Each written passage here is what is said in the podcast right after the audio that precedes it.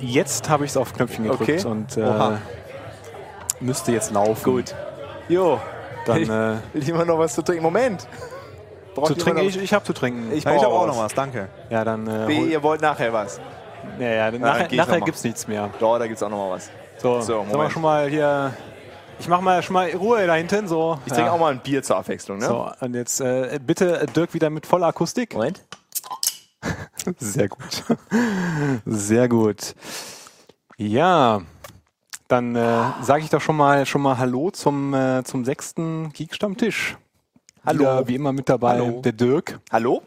Und der Ja. Basti? Genau, hallo. Und äh, diesmal natürlich wieder mit einem ganz äh, besonders ausgesuchten Gast. ähm, Handverlesen. handverlesen, der Lukas. Hallo.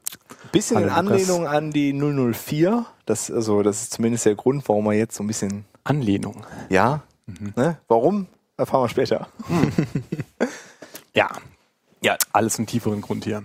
Ähm, der Lukas ist auf jeden Fall auch Ruby-Hacker, Elite-Student. Ja, vielleicht, vielleicht lassen wir einfach mal selber mal ein, Genau. Und zwei erzähl Sätze einfach sagen. mal ein bisschen was über dich. Ja, also ich bin der Lukas und ähm, ich bin hauptsächlich Student äh, ja, an der RWTH Aachen und studiere gerade auf den Master Informatik. Äh, aber da Studieren irgendwie ein bisschen langweilig ist, arbeite ich auch ab und zu. Und zwar arbeite ich bei der Firma Triagens in Köln. Genau, der Frank. Äh, Genau, der Frank Zeller, der war schon mal hier. Das ist einer meiner drei Chefs. Und äh, Direkt rein. Genau. Und da arbeite ich äh, an ArangoDB, an der Open Source Datenbank. Da haben wir ja auch schon ein bisschen was drüber gehört, ne? Äh, Genau. Über mRuby vor allem. Hm. Ja, und äh, da arbeite ich hauptsächlich an äh, drei Bereichen. Einmal an äh, dem Adapter für Ruby, also dass man halt ArangoDB mit Ruby benutzen kann. Da arbeite ich an verschiedenen Projekten und da bin ich so hauptverantwortlich für. Dann arbeite ich an den Graphenalgorithmen und Graphen in der Datenbank. Ähm, das basiert auf meiner Bachelorarbeit, äh, wo ich damit angefangen habe für ArangoDB. Und äh, jetzt gerade fange ich äh, noch mit einem dritten Bereich an, weil ich habe ja einen Tag pro Woche. äh, und äh, Oha. das ist ähm, ein ähm, Sinatra-artiges Framework für innerhalb von ArangoDB. Ähm, Hm. In JavaScript ist das dann. Okay. Also ich mache n- leider äh, nicht Nein. nur Ruby. Du sollst hochscrollen. Ich soll hochscrollen, dann sag das doch. ja. Gut. Gut. Ähm, und davon ist natürlich auch so ein bisschen was auf, auf GitHub, ne? Nehme ich an. Ja, selbstverständlich. Äh, alles quasi. also ich habe das große Glück, äh, dass ich a- eigentlich alles, woran ich arbeite, Open Source ist. Äh, das macht mich auch sehr glücklich. Und ähm, ja, viele Sachen findet man in dem Triagens äh, Organisation. Und da sieht man auch schon, Ashikawa Core ist so mein Hauptprojekt. Äh, Ashikawa AR Okay, äh, das, sind so die Hauptsachen. Der Rest ist in ArangoDB selbst drin, in dem okay, eigenen, äh, eigenen Repository halt. okay. Da müssen wir mal hier an einem aktuellen Icon arbeiten, ne? Das ist Ja, es ist äh, noch nicht mal ähm, nicht retender Bildschirm ready. das seh ich. ist auf meinem MacBook Air Wir schauen uns verpixelt. gerade die äh, Arango GitHub. Genau, Seite und das, an. äh, die Avocado, die da aufgeschnitten ist, ist dann doch etwas picklig. Aber das kann der Lukas ja vielleicht mal. Ja, ich, ich habe auch schon dreimal dran gedacht und dann wieder vergessen, aber Ja, gut. ich versuch's. Dann erzähl doch mal, was. Äh, Zu Ashikawa Core. Ja klar, also ähm, als ich angefangen ha- hab bei ähm, Triagens, habe ich ähm, darüber nachgedacht, wie man halt am schlausten das organisiert, dass man eine Datenbank in die Ruby-Welt reinbringt. Und ähm, wie die meisten wissen, gibt's da so zwei Pattern, Active Record und Data Mapper. Und ähm, die eine Seite und die andere Seite. genau. Und Oder, oder gar kein OM. Richtig. Und äh, gut. Ich hatte mir überlegt, ähm, dass es erstens so ist, dass manche Leute das eine vorziehen und manche das andere. Und zum anderen man manchmal auch vielleicht gar kein ORM oder ODM, wie wir das manchmal nennen, weil es ja kein Relational Mapper ist, sondern ein Document Mapper. Weil ArangoDB ist eine Dokumentendaten. Genau, das ist korrekt. Ähm, Habe ich mir überlegt, dass es vielleicht ganz sinnvoll ist, so einen Low-Level-Driver zu schreiben, der äh, die REST-API ähm, halt abstrahiert, so dass man das dann in verschiedenen Gems benutzen kann als gemeinsame Basis. Okay, Ähm, und das ist das Ashikawa Core. und das ist Ashikawa Core. Ähm, das ist nicht unendlich wie Code, aber es ist halt schon einiges drin. Also da sind so ein paar Ruby-Niceties drin, beispielsweise wenn man jetzt einen Request in die Datenbank stellt und dann holt die in Batches die Dokumente zurück, dann kann man sich ja mal vorstellen, da kommen jetzt erstmal 100, danach kommen nochmal 100, danach kommen nochmal 100 und dann ist es beispielsweise so, wenn du dann über das Ergebnis drüber iterierst, brauchst du dich darum nicht zu kümmern, das macht halt einfach each für dich und dann kannst du in all den Enumerator ähm, Sachen kannst du halt einfach davon ausgehen, das wäre wie ein Array und das wird dann lazy im Hintergrund nachgeholt. Das war so ein, so ein, so ein, so ein Zeigerbasiertes äh, Ding, ne, mit Pagination. Also du kriegst einen Cursor, Genau. du kriegst einen Cursor zurück für deinen Request und äh, Genau, da, über den kannst, du dann- einfach drüber iterieren. Ja, okay. Und äh, solche Sachen sind halt alles da drin. Ähm, und der Sinn ist so ein bisschen, dass äh, die Leute, die äh, nicht wie ich bei Triagens direkt sitzen, vielleicht gar nicht wissen, wenn es einen kleinere API-Change gibt oder so. Und das ist dann alles in Ashikawa Core schon drin. Und dann brauchen die Leute, die jetzt mh, zum Beispiel für Padrino einen äh, Plugin entwickeln, brauchen sich nur Ashikawa Core anzugucken und brauchen sich nicht um die API von äh, ArangoDB selbst zu kümmern. Okay, das ist cool. Kannst du mich ein bisschen, meinen Kopfhörer ein bisschen leiser drehen, bitte, Basti? Du- Müh oder viel? Nee, ein bisschen mehr. Bisschen Mehr? mehr. Lukas so? schreit mich ein bisschen an gerade. findest du? Ja. Aber ja. ich bin so zivilisiert. Ja, Besser? ja, es ist viel besser. Ja, wunderbar. Jetzt höre ich mich selber nicht mehr so richtig gut, aber was soll's. Ähm, okay, ja, macht ja total Sinn, da so einen Abstraktionslayer auf, auf so einer niedrigen Basis anzubieten. Ja, wobei es erstaunlich ist, dass äh, die anderen äh, Document Stores das nicht machen. Also äh, CouchDB oder MongoDB, da baut jeder seine eigenen Driver. ähm, da ist das nicht so, dass es ein gemeinsames Projekt gibt, was von allen Projekten Ja, das ist benutzt sehr schade, weil man muss dann immer, also man kriegt ja nicht nur einen Driver, sondern direkt so ein ganzes opinionatedes Framework, Genau. Bibliotheksfu. wird. Genau, und ich möchte das halt wirklich so, so allgemein wie möglich halten, damit halt wirklich jeder sagt, okay, Database, da greift jetzt auf eine Collection zu, okay, da gibt es irgendwie nicht so unendlich viele Möglichkeiten, das umzusetzen. Ja. Und ähm, das soll, da soll halt jeder mit klarkommen können. Also das ist halt nicht, nicht wirklich opinionated. Du da, sprichst, das ist ja HTTP, ne? Also es ist Mhm. ja, Ja, ein REST, REST das ist API. korrekt. Und da geht's ja schon los, äh, so mit, äh, dann der eine möchte dann aber äh, hier Curb benutzen, der andere möchte netter netter HTTP benutzen, weil es scheißegal ist, und der dritte möchte noch irgendwas anderes haben. Ja, ähm, das ist richtig. Aktuell ähm, ist das noch nicht, ähm, dass ich darauf Rücksicht nehme, aber ähm, das ist schon eingeplant, dass ich das ändere. Es gibt äh, ein Frame, äh, ein Gem, das heißt, wie heißt es? Ich habe den Namen gerade nicht präsent. Faraday? Genau, Faraday, wo man dann äh, verschiedene, ähm, verschiedene Driver sich aussuchen kann. Mhm. Standardmäßig nimmt der NetHTTP, aber du kannst dann auch Typholius oder sowas benutzen. Und darauf möchte ich gerne umsteigen, weil dann können die Leute halt das aussuchen, was sie möchten. Äh, und ich gebe ihnen das nicht vor. Und beispielsweise, wenn sie äh, jetzt Evented Ruby benutzen wollen, können sie dann Event Machine als Treiber benutzen und haben halt kein Problem, dass ich denen irgendwas blocke. Das heißt, dein, äh, das Ashikawa Core ist auch äh, komplett thread safe und macht keinen komischen. Äh, noch nicht, nein, aber das. Äh, es ist noch nicht thread safe. Ja, also ich gehe mal davon aus, aber ich habe es halt noch nicht ge durchgecheckt. Ah, okay. Also Aber das für möchte ich Eventik auf jeden muss Fall es noch. ja auch machen. nicht thread-safe sein.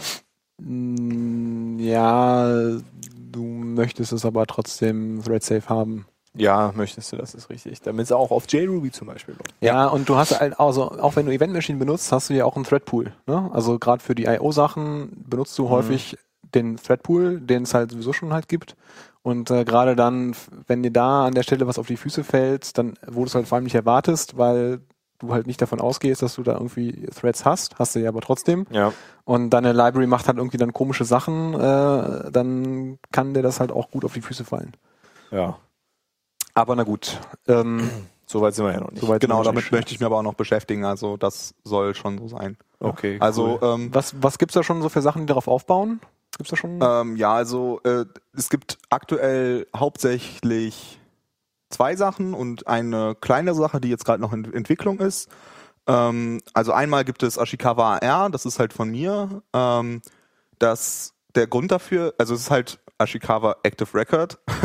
Wenn irgendjemand eine besonders schöne Idee hat, wie man das umbenennen könnte in etwas Kreativeres, dann bin ich dafür Vorschläge offen. Ähm, das ist einfach eine Implementierung vom Active Record Pattern, die äh, schon mit Rails zusammen funktioniert, also die schon gewisse Integration bietet. das heißt, du verwendest da auch Active Model Neu- nein, nicht. Nein? Nein.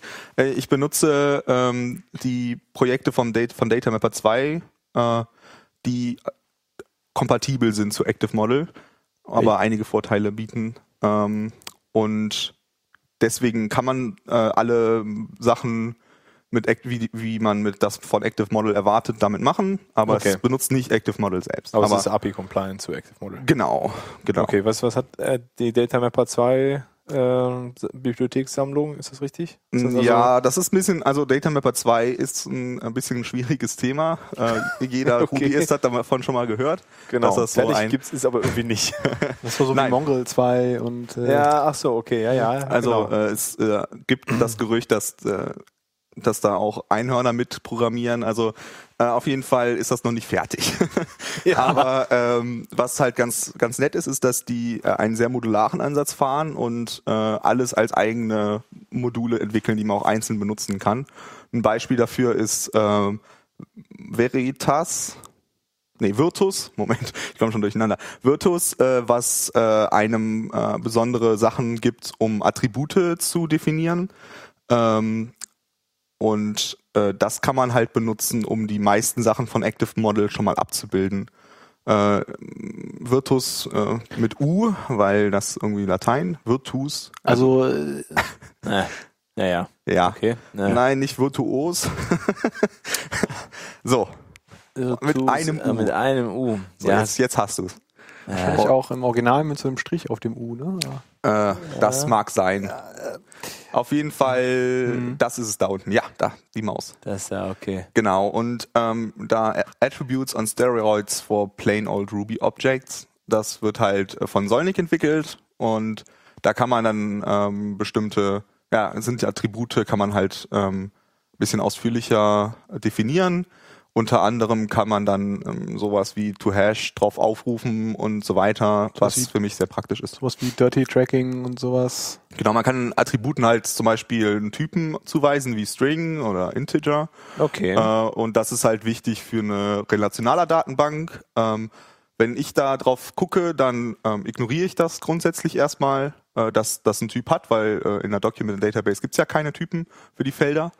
Aber ähm, für die anderen äh, Datenbanken ist das dann halt schon ganz interessant und so sind wir halt kompatibel Ja, äh, für Data. Wobei so ganz, also, äh, so ein typisches Beispiel ist ja immer so, wie serialisierst du zum Beispiel ein Datum und wieder zurück. Ne? Also Genau. da Und- musst du ja wissen, was das für ein Typ ist.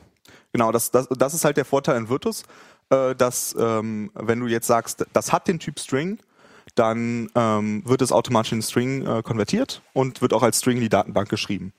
Das heißt, äh, ich nehme in dem Sinne darauf Rücksicht. Äh, aber wenn der User diese Notation weglässt und äh, keinen Typ zuweist, dann äh, speichere es halt einfach als das ab, was er mir gegeben hat. Also, äh, Du rufst dann to s drauf auf oder nein, dann nehme ich es halt so, wie es ist. das heißt, Wenn es also- ein Date ist, ist ein, bleibt es ein Date. Ja, also ich meine, das ja, ist aber irgendwer muss das ja serialisieren und draufschreiben. Das ist ja. Ja, Also, das macht Ashikawa Core. Genau, also dann würdest du JSON nachher auf das gesamte Objekt Achso, du aufrufen. kriegst aber nie wieder ein Datum daraus, ne? Das ist korrekt, ja. Ja, okay. Ja, okay, das Mhm. Äh, möchte dann. Ja, und das ist dann halt äh, Verantwortung des äh, Benutzers. Das ist so ein bisschen die NoSQL-Philosophie. Ne? Also Ja, ja, ich klar. speichere Ja, halt ja, alles okay. so ab, wie Ja. ich es kriege. Okay. Und wenn der Benutzer halt gerne möchte, dass in dieser, diesem Attribut immer ein String drin steht, dann steht da immer ein String drin. Mhm. Ne? Äh, wird dann halt von Virtus für gesorgt. Okay, egal, ob du da auch ein Int oder ein Date reingeworfen hast. Genau. Und ähm, das zweite, was, äh, was ich da benutze, ist das Equitas. Äh, Okay, die sind auf jeden Fall bei den Lateinern einkaufen gegangen, ja? Genau, und Eklig, das wird ja. jetzt, äh, mittlerweile ist das bei GitHub unter dem Account von MBJ Mhm. oder MBJ. Äh, Äh, okay, Moment. Ich wir können auch nachher die GitHub. Links zusammen sammeln. Ja, ja, dass man mal so reinschauen kann. Genau, und äh, das ist halt äh, eine ähm, Validierungsbibliothek. Da kann man dann halt äh, die einzelnen Felder validieren. Ne? Das kann man sich vorstellen, dass das ganz praktisch ist. Active Model Validation. Genau, aber äh, Pendant. also das hat halt- also du kannst halt sagen, ich möchte validi äh, in diesem Model Validierung inkludieren oder du lässt es halt, ne? Genau. Und genau. Wie bei Active Model Validation. Genau. Halt auch habe ich letztens auch äh, auf einem Plain, Roll, Plain Old Ruby Object äh, benutzt. Äh, kann man ja, Genau, das hat gewisse Ähnlichkeiten, Mhm. ja. Und das ist auch wieder API-kompatibel. Äh, nein, das ist nicht Äh, Das heißt, das kannst du nicht in Rails benutzen, weil. Du, kann, du kannst es natürlich auf deinem Model, äh, weil ich ja das, in- äh, also wenn du das inkludierst, dann kannst du dann halt auf deinem Model äh, die ähm, definieren, aber du kannst halt nicht deine alten Models übernehmen und die Ja, so, aber du kriegst, du kriegst einen Errors-Hash. Genau, und, das ist- äh, die das ist ja das- Formatierung stimmt das ist das gleich. Wichtige. Das meine ich ja mit, also Genau. API-kompatibel zu dem Validations. Richtig, für, äh, für von der Rails-Seite aus API-kompatibel, aber nicht äh, von der äh, Benutzerseite aus. Also Ja. die API sieht anders aus. Äh, und ähm, das, ja, ich finde die ganz elegant eigentlich.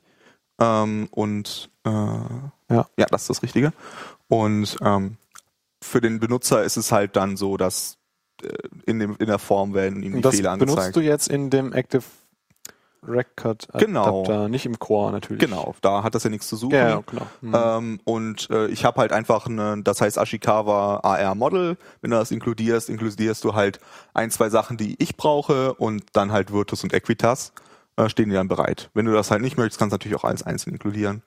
Ah, okay, das ist Ah. so ein externes Validierungsteil. dass du- Ja, du also das studierst ist momentan im Umbau. Es wurde früher von Emmanuel Gomez äh, entwickelt und wurde jetzt halt von Markus Schirp übernommen. Und der baut da jetzt ein bisschen was um. Deswegen weiß ich jetzt aktuell nicht genau, was passiert. Äh, aber die alte Version sah noch ein bisschen anders aus als das, was jetzt auf GitHub ist. Also ähm, Okay. Ja, aber also die, die Headline ist quasi Provides Genau. External Validations. Genau, also das muss, da muss ich mich jetzt auch noch mal ein bisschen mit beschäftigen, was sich da geändert hat.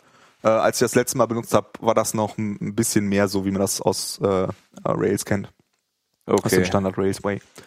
Ja, und Okay. ähm, das ist halt Ashikawa R, das bietet einem halt dann äh, ähm, bietet einem Einmal umplatzieren. ja, äh, bietet einem dann äh, ja, Komfort ähm, und ähm, ja, die grundsätzliche Anbindung. Aber da ist noch viel zu tun. Ähm, und ich konzentriere mich halt ein bisschen mehr auf Ashikawa Core, weil ich möchte halt, dass die Leute, die Projekte bauen für ArangoDB, halt einen Treiber haben, auf den sie sich verlassen können. Äh, heißt das denn, wenn da jetzt noch viel zu tun ist, in beiden Projekten suchst du potenziell Mitstreiter, die Open Source mäßig dran Ja, mitarbeiten? Contributor sind immer sehr erwünscht. Äh, ich ähm, ge- kriege gerne Feedback über meinen Code. Ich gebe gerne Feedback. Ich freue mich über Pull Requests. Also ähm, da, äh, ja, auf jeden Fall. Also Leute, die, die vielleicht noch das ein oder andere Open Source Projekt suchen, wo noch, wo sie noch früh mit einsteigen können, das wären auf jeden Fall zwei Dinge, wo sie Ja, die engagieren können. Sehr, sehr Cool. gerne. Ja, dann Ja, immer und her damit mit dem Pull Request. genau. das würde mich sehr freuen. Ja, ähm, Okay. genau. Das ist halt einer von den Projekten, die momentan auf Ashikawa Core aufbauen. Äh, aber sag noch mal kurz, warum hast du dich entschieden, Virtus und Equitas zu nehmen statt Active Model und äh, Also der, der Grund dafür ist, ähm, dass ich persönlich gerne, ähm, also ich hatte ja am Anfang erwähnt, ähm, Active Record versus Data Mapper und ich möchte den Leuten die Wahl geben. Aber ein Data Mapper, eine Data Mapper Bibliothek zu implementieren, ist einiges an Arbeit. Das ist wesentlich komplexer als eine Active Record Bibliothek zu implementieren. Und ähm, es gibt halt, es ist halt in der Entwicklung Data Mapper 2, das, was eine hervorragende Implementierung vom Data Mapper Pattern wird. Und äh, die sind von Anfang aus, an darauf ausgerichtet, äh, auch ähm, nicht relationale Datenbanken anzusprechen. Und deswegen äh, arbeite ich mit Markus Schirp zusammen, ähm, der äh, uns hilft, Data Mapper 2 von Anfang an mit äh, ArangoDB Support äh, zu shippen. Aktuell unterstützt äh, die äh, unterstützt Data Mapper zwei Datenbanken, äh, nämlich Postgres und jetzt ArangoDB. Okay, cool. okay, Mhm. um da quasi drin, drin zu sein, dann Genau. einfach den. Genau. Die Entscheidung. Und, äh, und deswegen hatte ich mich halt dann für, dafür entschieden, möglichst auch diese Bibliotheken kennenzulernen. Ja, okay, macht Und- dann auch Sinn, das zu verwenden. Wenn man da Richtig, als, als richtig. erstes drin sein möchte, mit, äh, macht das natürlich Sinn. Aber jetzt rein technisch, gibt es da Gründe? Also ähm, das Data Mapper 2 Team, das äh, hat sehr hohe Ansprüche an Codequalität. Äh, wir können nachher auch gerne nochmal über Mutant sprechen. Das ist eine von den Sachen, die aus diesem, aus diesem Effort hervorgegangen ist. Und ähm, deswegen verm- äh, f- habe ich das Gefühl, dass die Codequalität äh, sehr, sehr sch- gro- gut ist und äh, dass sie halt auch vielleicht besser wird als die von Active Model. Okay. äh, Das ist halt ein, ein strong Statement, damit möchte ich mich jetzt mal ein bisschen zurückhalten. Okay, das ist Können- mir jetzt so ein subjektiver Eindruck. Also jetzt nicht so konkret, wo du gesagt hast, das fehlt mir bei Active Model, das finde ich bei Virtus oder Equitas. Ähm, obwohl jetzt Equitas hat ja tatsächlich einen anderen Ansatz mit den externen Validierungen, aber okay. Ja, gut, verstanden. Äh, warum äh, nut- nut- nutzen wir das doch einfach äh, zur äh, schamlosen Überleitung zu dem, zu dem Punkt, den ich äh, auch äh, ansprechen wollte, nämlich äh, Mutation Testing. Und Ja. das ist ja das, was du ja wahrscheinlich gerade meintest.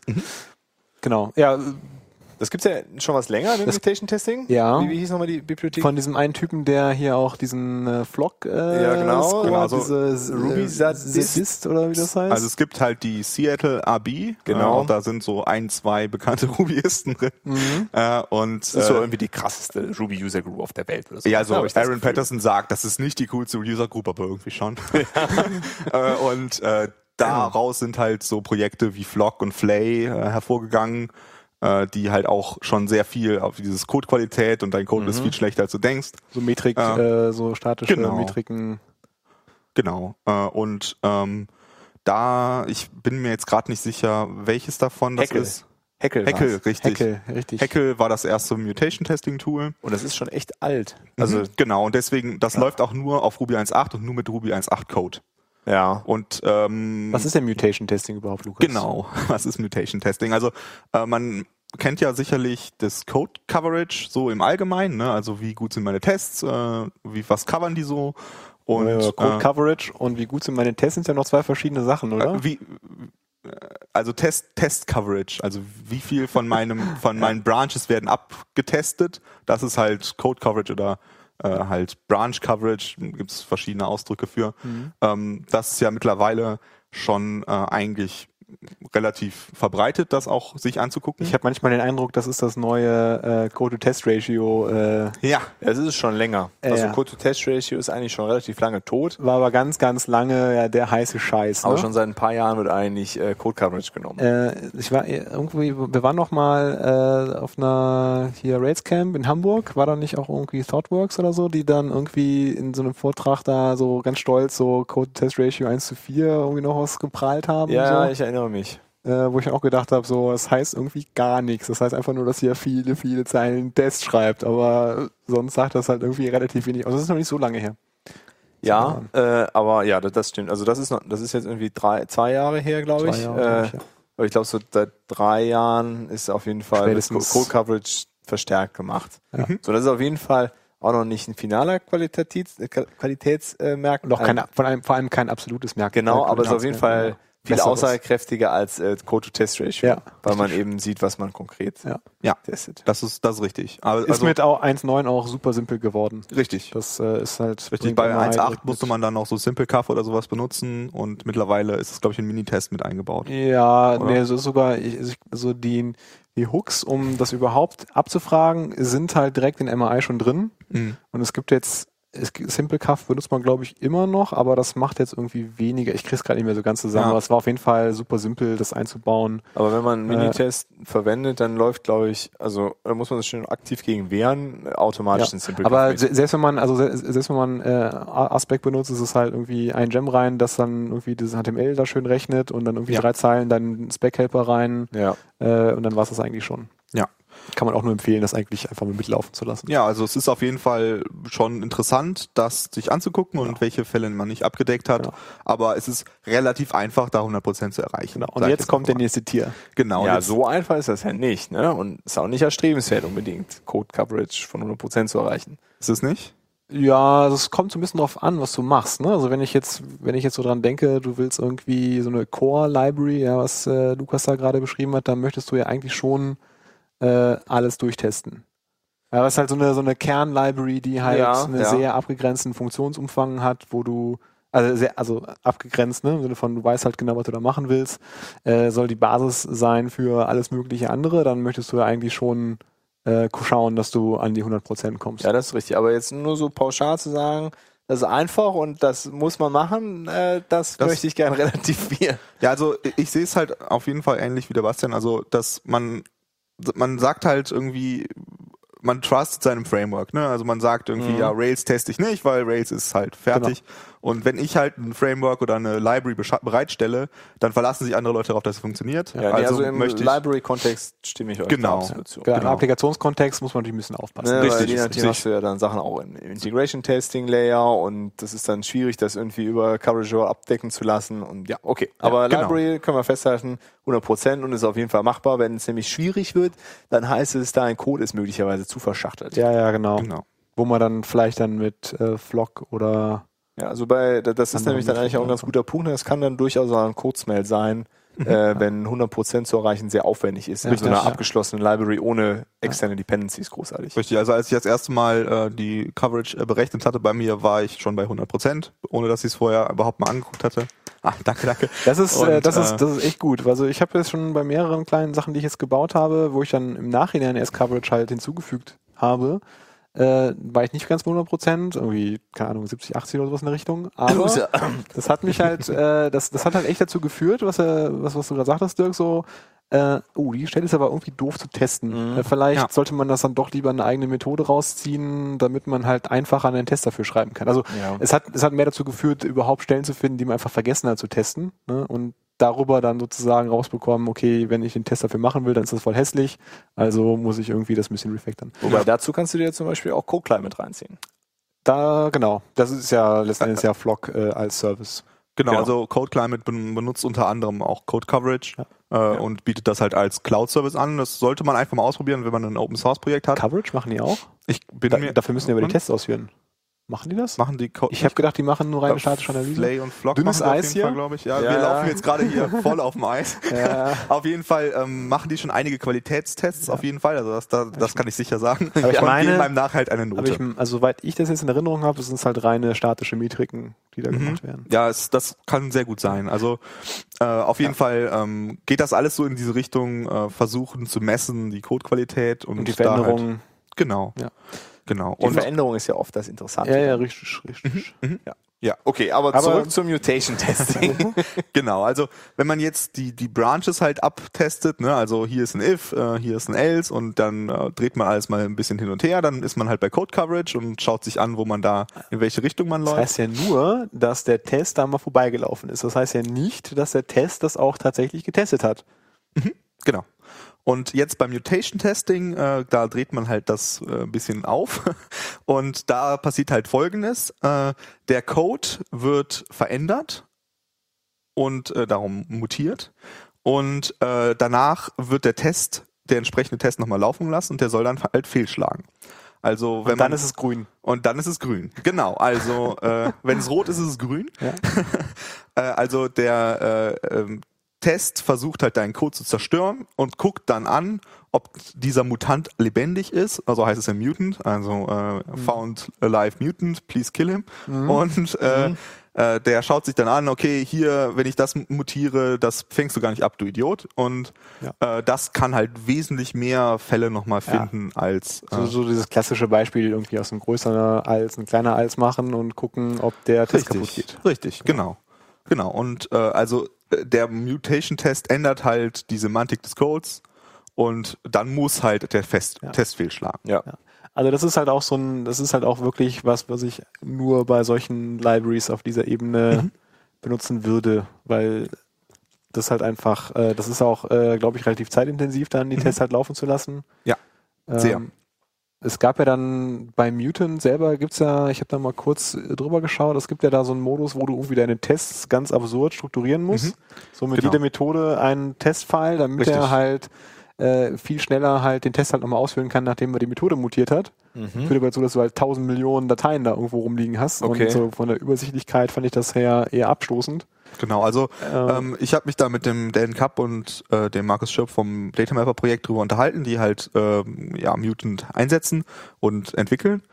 Und ähm, die sagen halt, äh, sie haben halt diesen Datamapper-Style entwickelt. Da ist es halt so, jede einzelne Funktion, die ein Public Interface hat, hat eine einzelne Datei. So kann man sich dann halt vorstellen, wenn ich in der Datei, in dieser einen Funktion rumfummle, dann brauche ich halt nur diesen Test, diese Testdatei laufen zu lassen und nicht alle, wodurch ich halt viel Zeit spare. Man könnte natürlich jetzt auch auf die Idee kommen zu sagen, du benutzt ähm, du benutzt äh, irgendwelche Annotationen oder sowas, um halt in Aspect zu sagen, ich teste hier das, also um das ein bisschen expliziter zu machen. Genau, man könnte Describe-Blocks oder sowas benutzen. Mhm. Genau, und dann halt irgendwie dann sagen, also das, dem ein bisschen helfen, festzustellen, wenn er das mutiert hat, was muss er dann ausführen. Ja. Aber vom, vom, vom Ansatz her äh, Also- ist es schon eine zeitaufwendige, zeitaufwendige Richtig. Und, Geschichte. äh, ist es, äh, möchte ich auch nochmal ganz klarstellen, bevor da j- jemand auf meinen Code guckt und sagt, ah, das ist aber merkwürdig. Äh, aktuell setze ich noch kein Mutant ein. Äh, ich bin dabei, noch andere, an anderen Code-Metriken zu arbeiten und äh, werde danach auf Mutant umstellen, weil ich habe meine Tests halt klassisch strukti- strukturiert Mhm. und das erstmal alles umzustellen. Und wenn man Tests umbaut, dann besteht ja immer die Gefahr, dass man auch so sehen, irgendwas ändert äh, und ähm, deswegen möchte ich da auch ganz in Ruhe dran gehen und das dann halt umstrukturieren und dann mit dem Mutant anfangen. Okay, das heißt aber, das ist aber man nur ein muss- Modus, du musst das nicht so machen. Okay. Es ist einfach nur viel schneller. okay, Genau. Also du könntest einfach das jetzt so lassen, wie es ist, aber dann wartest du auch hier Tausende. Ja. Okay. Und äh, äh, es ist halt so, man kann in Mutant halt verschiedene Testmodi implementieren, die halt auf verschiedene Strukturen eingebaut sind. Und der Hauptsupportete ist halt genau dieser, wo die einzelnen Funktionen liegen, weil das Datamapper-Projekt halt diesen Stil äh, benutzt und das halt hauptsächlich Okay. vom Datamapper-Projekt Okay. benutzt wird. Ja, aber wo, wobei, also man könnte jetzt auch sagen, okay, Mutation Testing ist halt so auf dieser Komplexitäts- und Zeitebene wie so ein Integrationstest, wovon so einer normalen App halt angesiedelt. Finde ich jetzt auch nicht so schlimm, wenn man das jetzt, wenn man, ich weiß nicht, äh, benutzt ihr, benutzt wahrscheinlich Travis oder sowas für Mhm. Ja, äh, den ganzen selbstverständlich. Kram. Selbstverständlich. Selbstverständlich, ja. Ähm, wobei, nee, man kann bei Travis ja nicht mehrere Builds pro Projekt machen, oder? Das Das ist immer so, mehr Bild. ja, also dass, dass, dass du halt so ein, also wenn du halt irgendwie, wenn Integ- Integration-Tests halt irgendwie zu lange laufen oder Ah, okay. die, dass, dass du halt so, so einen separaten Jenkins-Job irgendwie hast, der dann Integrationstests halt zum Beispiel macht. Nee, oder Also das, was ist, in der geht, das geht nicht. Richtung. Ja, ja. Ja gut. aber bei so einer Library wird es ja auch einfach. ja, ja, genau, du Also, bist jetzt auch zusammen. Mhm. Nee, das vergiss, was ich äh, da sagen wollte. Ja. An der Stelle. Nee, also das ist richtig. Ähm, das wie, hat, wie äh, viel langsamer ist denn das? Also ich habe nur gelesen, dass es halt sehr, sehr viel langsamer sein soll und es leuchtet halt auch ein. Äh, hast du ich da irgendwie habe hab da keine Zahlen. keine Erfahrungswerte? Nein, Ah, nein, leider Ah, nicht. okay. Ähm, aber mir wurde halt stark davon abgeraten, es überhaupt zu, zu, zu probieren. okay. Äh, ist es denn, mh, läuft das denn irgendwie durch auch? Hm? Weil damals das Hackel, äh, das weiß ich, da, Ja, ja, da also- war auch die Warnung, also Das ist mit versuch einfach nicht, dass das läuft, weil das wird auf jeden Fall irgendwann sterben. Das ist mit, äh, das ist mit 1.9 äh, Besser geworden, ziemlich easy geworden, also in Anführungsstrichen easy geworden. Also du musst nicht mehr so diesen Mega-Hack machen, der da noch für 1.8 noch erforderlich war. Also Okay. der, der, dieser Markus hat mir gesagt, dass es am einfachsten auf Rubinius ist. Äh, und danach kommt so äh, Ruby 1.9 und danach kommen die anderen. ja, ja, okay. also Also äh, Ja. das bringt einem halt einfach sehr viel Tools mit, um solche Sachen zu ja, machen. okay, ja, cool. cool. Ja, also wie das jetzt genau gebaut ist, kann ich euch absolut nicht sagen. Also das Wie? verstehe ich nicht ansatzweise. Okay. Ich glaube, das ist auch ein bisschen freaky. Also was Ja. da passiert. Es muss ja freaky sein. Ja. Genau. Verändert deinen Code irgendwie.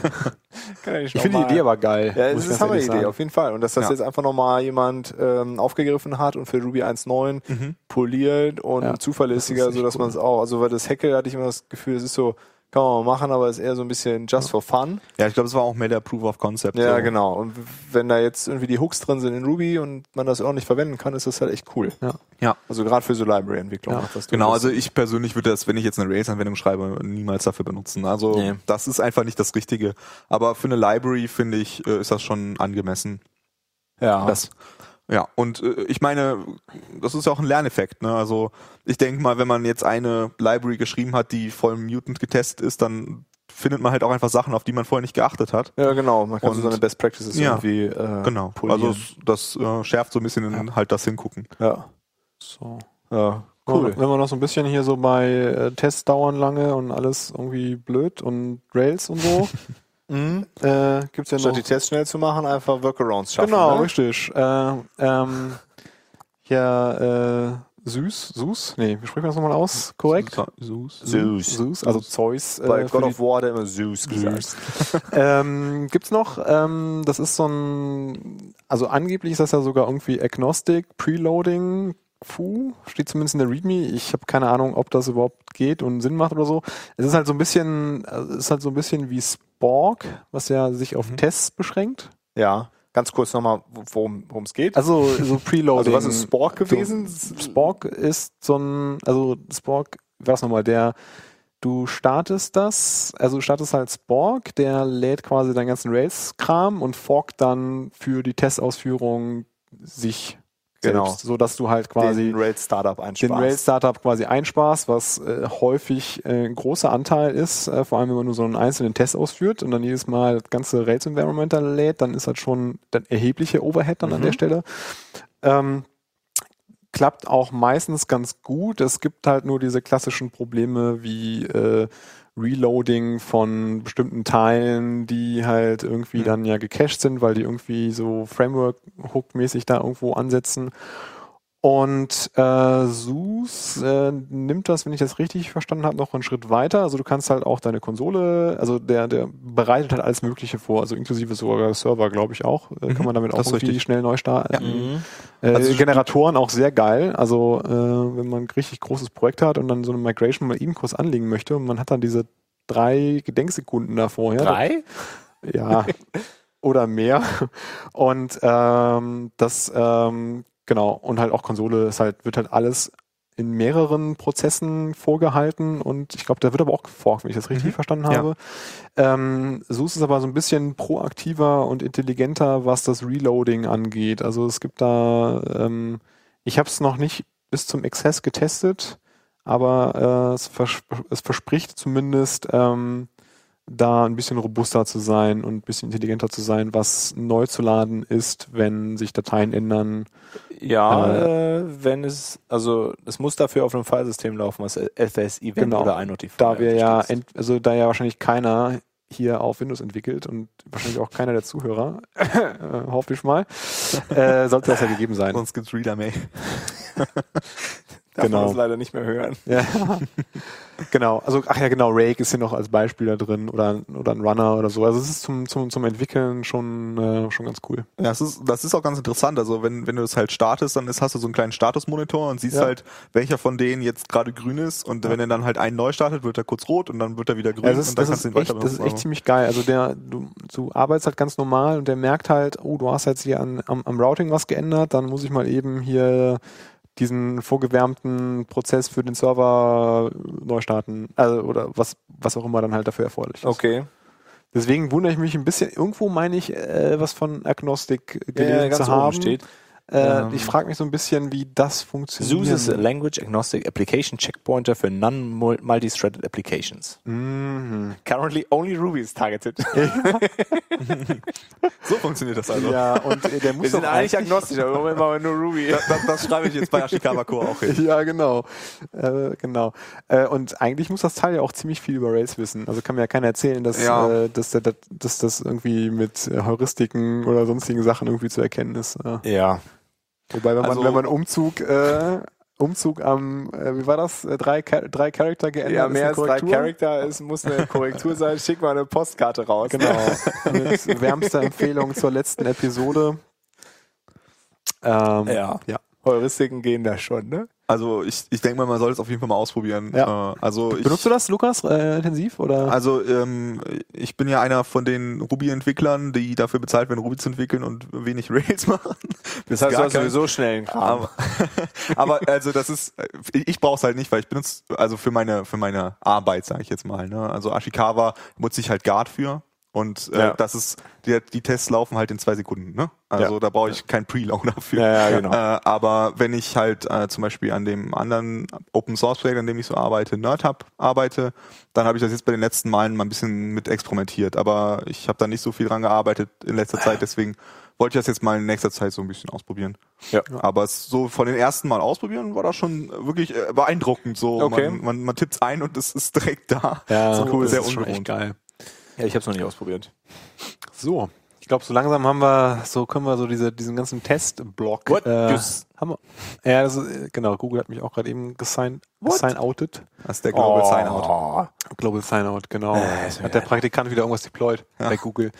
Ähm, nee, ich glaube, so ein bisschen. Welcher? Oder hast du noch irgendwas für Testing, Dirk? Nee, ne? Also ich glaube, äh, Äh, für Testing. wir haben jetzt auch schon ganz schön viel über Testing gerade. Aber, äh, nee, Nee, ich habe jetzt auf jeden Fall nichts. wir haben, was schon, mir wir haben so jetzt 40 ein- Minuten über Testing geredet, das ist ja Ja, Wahnsinn. wir haben wie viele Minuten über Testing geredet? Mhm. Okay. Ja, dass Ja, wir ein gut. bisschen noch so zu diesen wichtigen Sachen noch kommen. Also ich Ja, machen meine, wir wir, keinen Stress. wir machen ja jetzt hier nicht. Äh, Bier ist erst halb leer. ja, ja. Du hast gut reden. Mhm. Magst du noch eins haben, Lukas?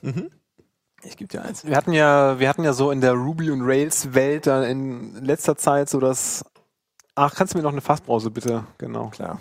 Ähm, das ein oder andere Security-Problem. Ich komme langsam wirklich nicht mehr mit so in welchem, äh, in, in welcher, in welchem Aufschrei jetzt welches YAML Parsing Injection Foo Vielen Dank. kaputt gegangen ist.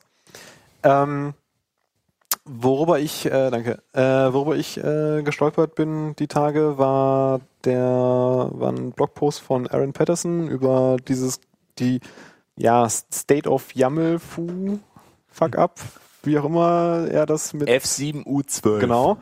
Ähm, wo er wirklich schön darlegt, so, äh, ja, worum's, also, was so die Kernidee teilweise auch hinter YAML noch ist, so mit Object Marshalling. Also, wie, wie sagte er, irgendwie YAML ist äh, irgendwie erfunden worden, weil man irgendwie Marshall Dump und Load nicht benutzen will, sondern so ein Human Readable, nee, er hat es als, als Human Readable Marshall Dump äh, äh, Marshalling äh, bezeichnet. Und ähm, der, der Knackpunkt halt am Marshalling ist, du, du willst halt die Objekte so wieder rausbekommen, wie du sie reinbekommen hast. Es ist halt kein, es ist halt nicht so wie, wie, wie, wie JSON oder oder XML, wo du das quasi per Hand implementieren musst, dass du sagst, äh, wenn ich das jetzt hier diese, wenn, wenn ich das jetzt hier wieder lese und äh, parse, dann möchte ich halt eine Instanz von diesem Objekt haben. So und das, das ist natürlich ein wunderbarer Vektor, was ja dann auch in irgendein, das ist doch glaube ich sogar das, was ja in dem Ruby Gems äh, äh, Incident da verwendet worden ist, um ähm, ja, um da halt reinzukommen. Äh, ja, weil man halt einfach einen, einen einen YAML von außen gelesen hat und dementsprechend da eine Lücke halt ausgenutzt worden ist. So. Und äh, letzten Endes, also das Fazit, was ich halt mitbe mitbekommen habe, ist, du willst nicht, dass du von, du willst nicht YAML von jemandem äh, annehmen, den du nicht kennst. So, Mhm. du willst eigentlich YAML nicht als User-Input haben. Ähm, aber für alles andere ist das halt eigentlich äh, total fein. Also das, äh, also die beliebte Database YAML ist halt eigentlich äh, völlig in Ordnung. Das problematisch wird es halt nur, wenn man ähm, User Input halt äh, entgegennimmt. Da sollte man dann halt eher sowas auf, ja, auf JSON oder so ähnliches zurückgreifen. Ah, Das fand ich sowieso interessant. Also ich meine, warum sollte man denn eine Schnittstelle bereitstellen, wo man YAML hinschicken kann? Also dafür ist JSON auch viel besser. Ich meine, für eine Konfigurationsdatei finde ich YAML jetzt auch äh, wirklich super und dafür Ja. kann man es ja auch problemlos benutzen. Aber warum sollte ich denn YAML in meiner Rails-Applikation Ja, aber- annehmen? Ich, also, ich bin auch nicht komplett in dem Thema drin, aber war es nicht so, dass das Problem war, dass Das ist per du Default JSON anders. schicken konntest, Also in eine andere dem YAML Baustelle, drin ja, ist, ne? genau. Also zum, ja, und es ist per Default auch drin. Ja, Also bei, also von das, also Aaron redet halt, wie gesagt, halt nur darüber, was halt an, also wie YAML halt, also was YAML halt macht nochmal so und wie das dann eigentlich gedacht ist und auf welche Arten und Weisen man das, ähm, man das auch exploiten kann. Das und äh, zum Thema, warum sollte man YAML annehmen? Ich habe äh, heute zufällig einen Post gefunden, dass, m- dass es Leute gibt, die in dem User Agent PHP-Code Base64 enkodiert schicken, um damit irgendwas zu exploiten. okay. Warum sollte man einen User Agent evaluieren? Einmal durch Evil durch. genau, was soll Passt passieren? schon. Also, Ja. ja. Äh, ja. Also der, Aber der, klar. Der, der, der Post ist auf jeden Fall sehr äh, kurzweilig, sehr informativ gewesen, vor allem diese verschiedenen Ansätze, ähm, ja, warum Rails an manchen Stellen irgendwie Module Eval macht, was eigentlich ja eine blöde Idee ist und dass sie das halt auch schon umgestellt haben äh, auf ihr Method Defi äh, Define Method äh, statt irgendwie so Methoden mit Module, also Methoden mit Module Eval zu evaluieren, weil dann kannst du halt einfach dann da ausbrechen, indem du halt da so Abkürzungen machst, so äh, ja, ich kriege mir ganz zusammen, äh, kannst lesen, ist ähm, äh, ja schön informativ und kurzweilig. Sehr Ja, ist auf jeden Fall sehr interessant. Genau. Aber so Quintessenz, YAML einfach nicht von außen Genau. annehmen, Ja, Richtig. da ist gibt's halt irgendwie kein keinen Grund für. Genau. Transportformat. So, der, der nächste ist von dir, Dirk, hier, ne? Sleep Well, YAML Vulnerabilities and Padrino. Ach so, ja, das ist schon ein bisschen älter. Das ist, ähm, wir hatten ja schon mal über Padrino geredet Richtig. und Padrino hat offensichtlich nicht so. kein Problem. Probleme. Padrino ist Ja. safe. Genau. Das war, glaube ich, äh, Gut, Die Schnee- Quintessenz. Das ist ja der Schnee von gestern jetzt hier, ne? genau. Das ist auf jeden Fall. Das ist da ja- muss ich keine Sorgen machen. Da, da, da, das ist ja der Zero Day von vorgestern. Das ist ja schon mal völlig uninteressant hier.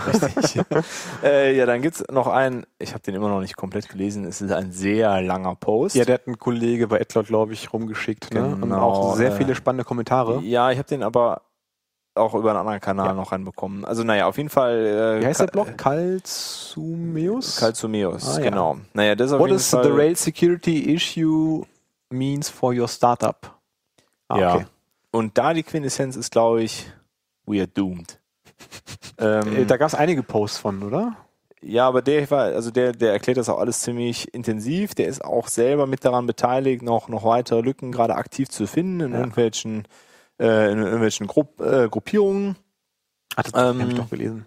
Das habe ich doch gelesen. Ähm, genau, und er fängt halt damit an, dass wir auf jeden Fall uns darauf einstellen können. Und kurz nachdem das dann hier war, ist dann natürlich auch noch weitere äh, Security-Issues aufgepoppt, dass jetzt die, die nächsten Wochen ein bisschen, bisschen anstrengend werden, weil äh, jetzt einfach sie alle draufstürzen und Also hoffen ich- noch was zu finden, was aber eine gute Sache ja, ist. Ne? ich bin auch, ich bin auch fester Überzeugung, dass das ist momentan das Beste, was uns in der Ruby und Rails Welt passieren kann. aber das war, glaube ich, auch der Tenor von dem Artikel. Ja, ne? also, dass man- dem- Das war jetzt kein äh, Gebäsche, sondern tatsächlich, Ja.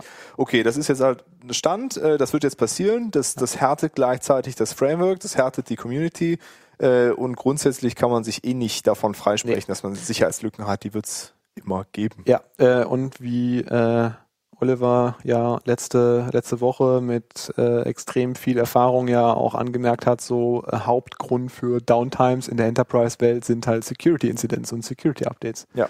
Und wenn das halt selbst in der Java-Welt passiert, wo dann äh, wo du dann schon als hip gelst, äh, giltst, wenn du eine fünf Jahre alte Library einbindest, weil das ist ja der neueste Scheiß, äh, dann muss man halt schon, dann muss man halt schon mal dagegenhalten, so mit welchem Tempo man sich da in der Ruby-Welt bewegt.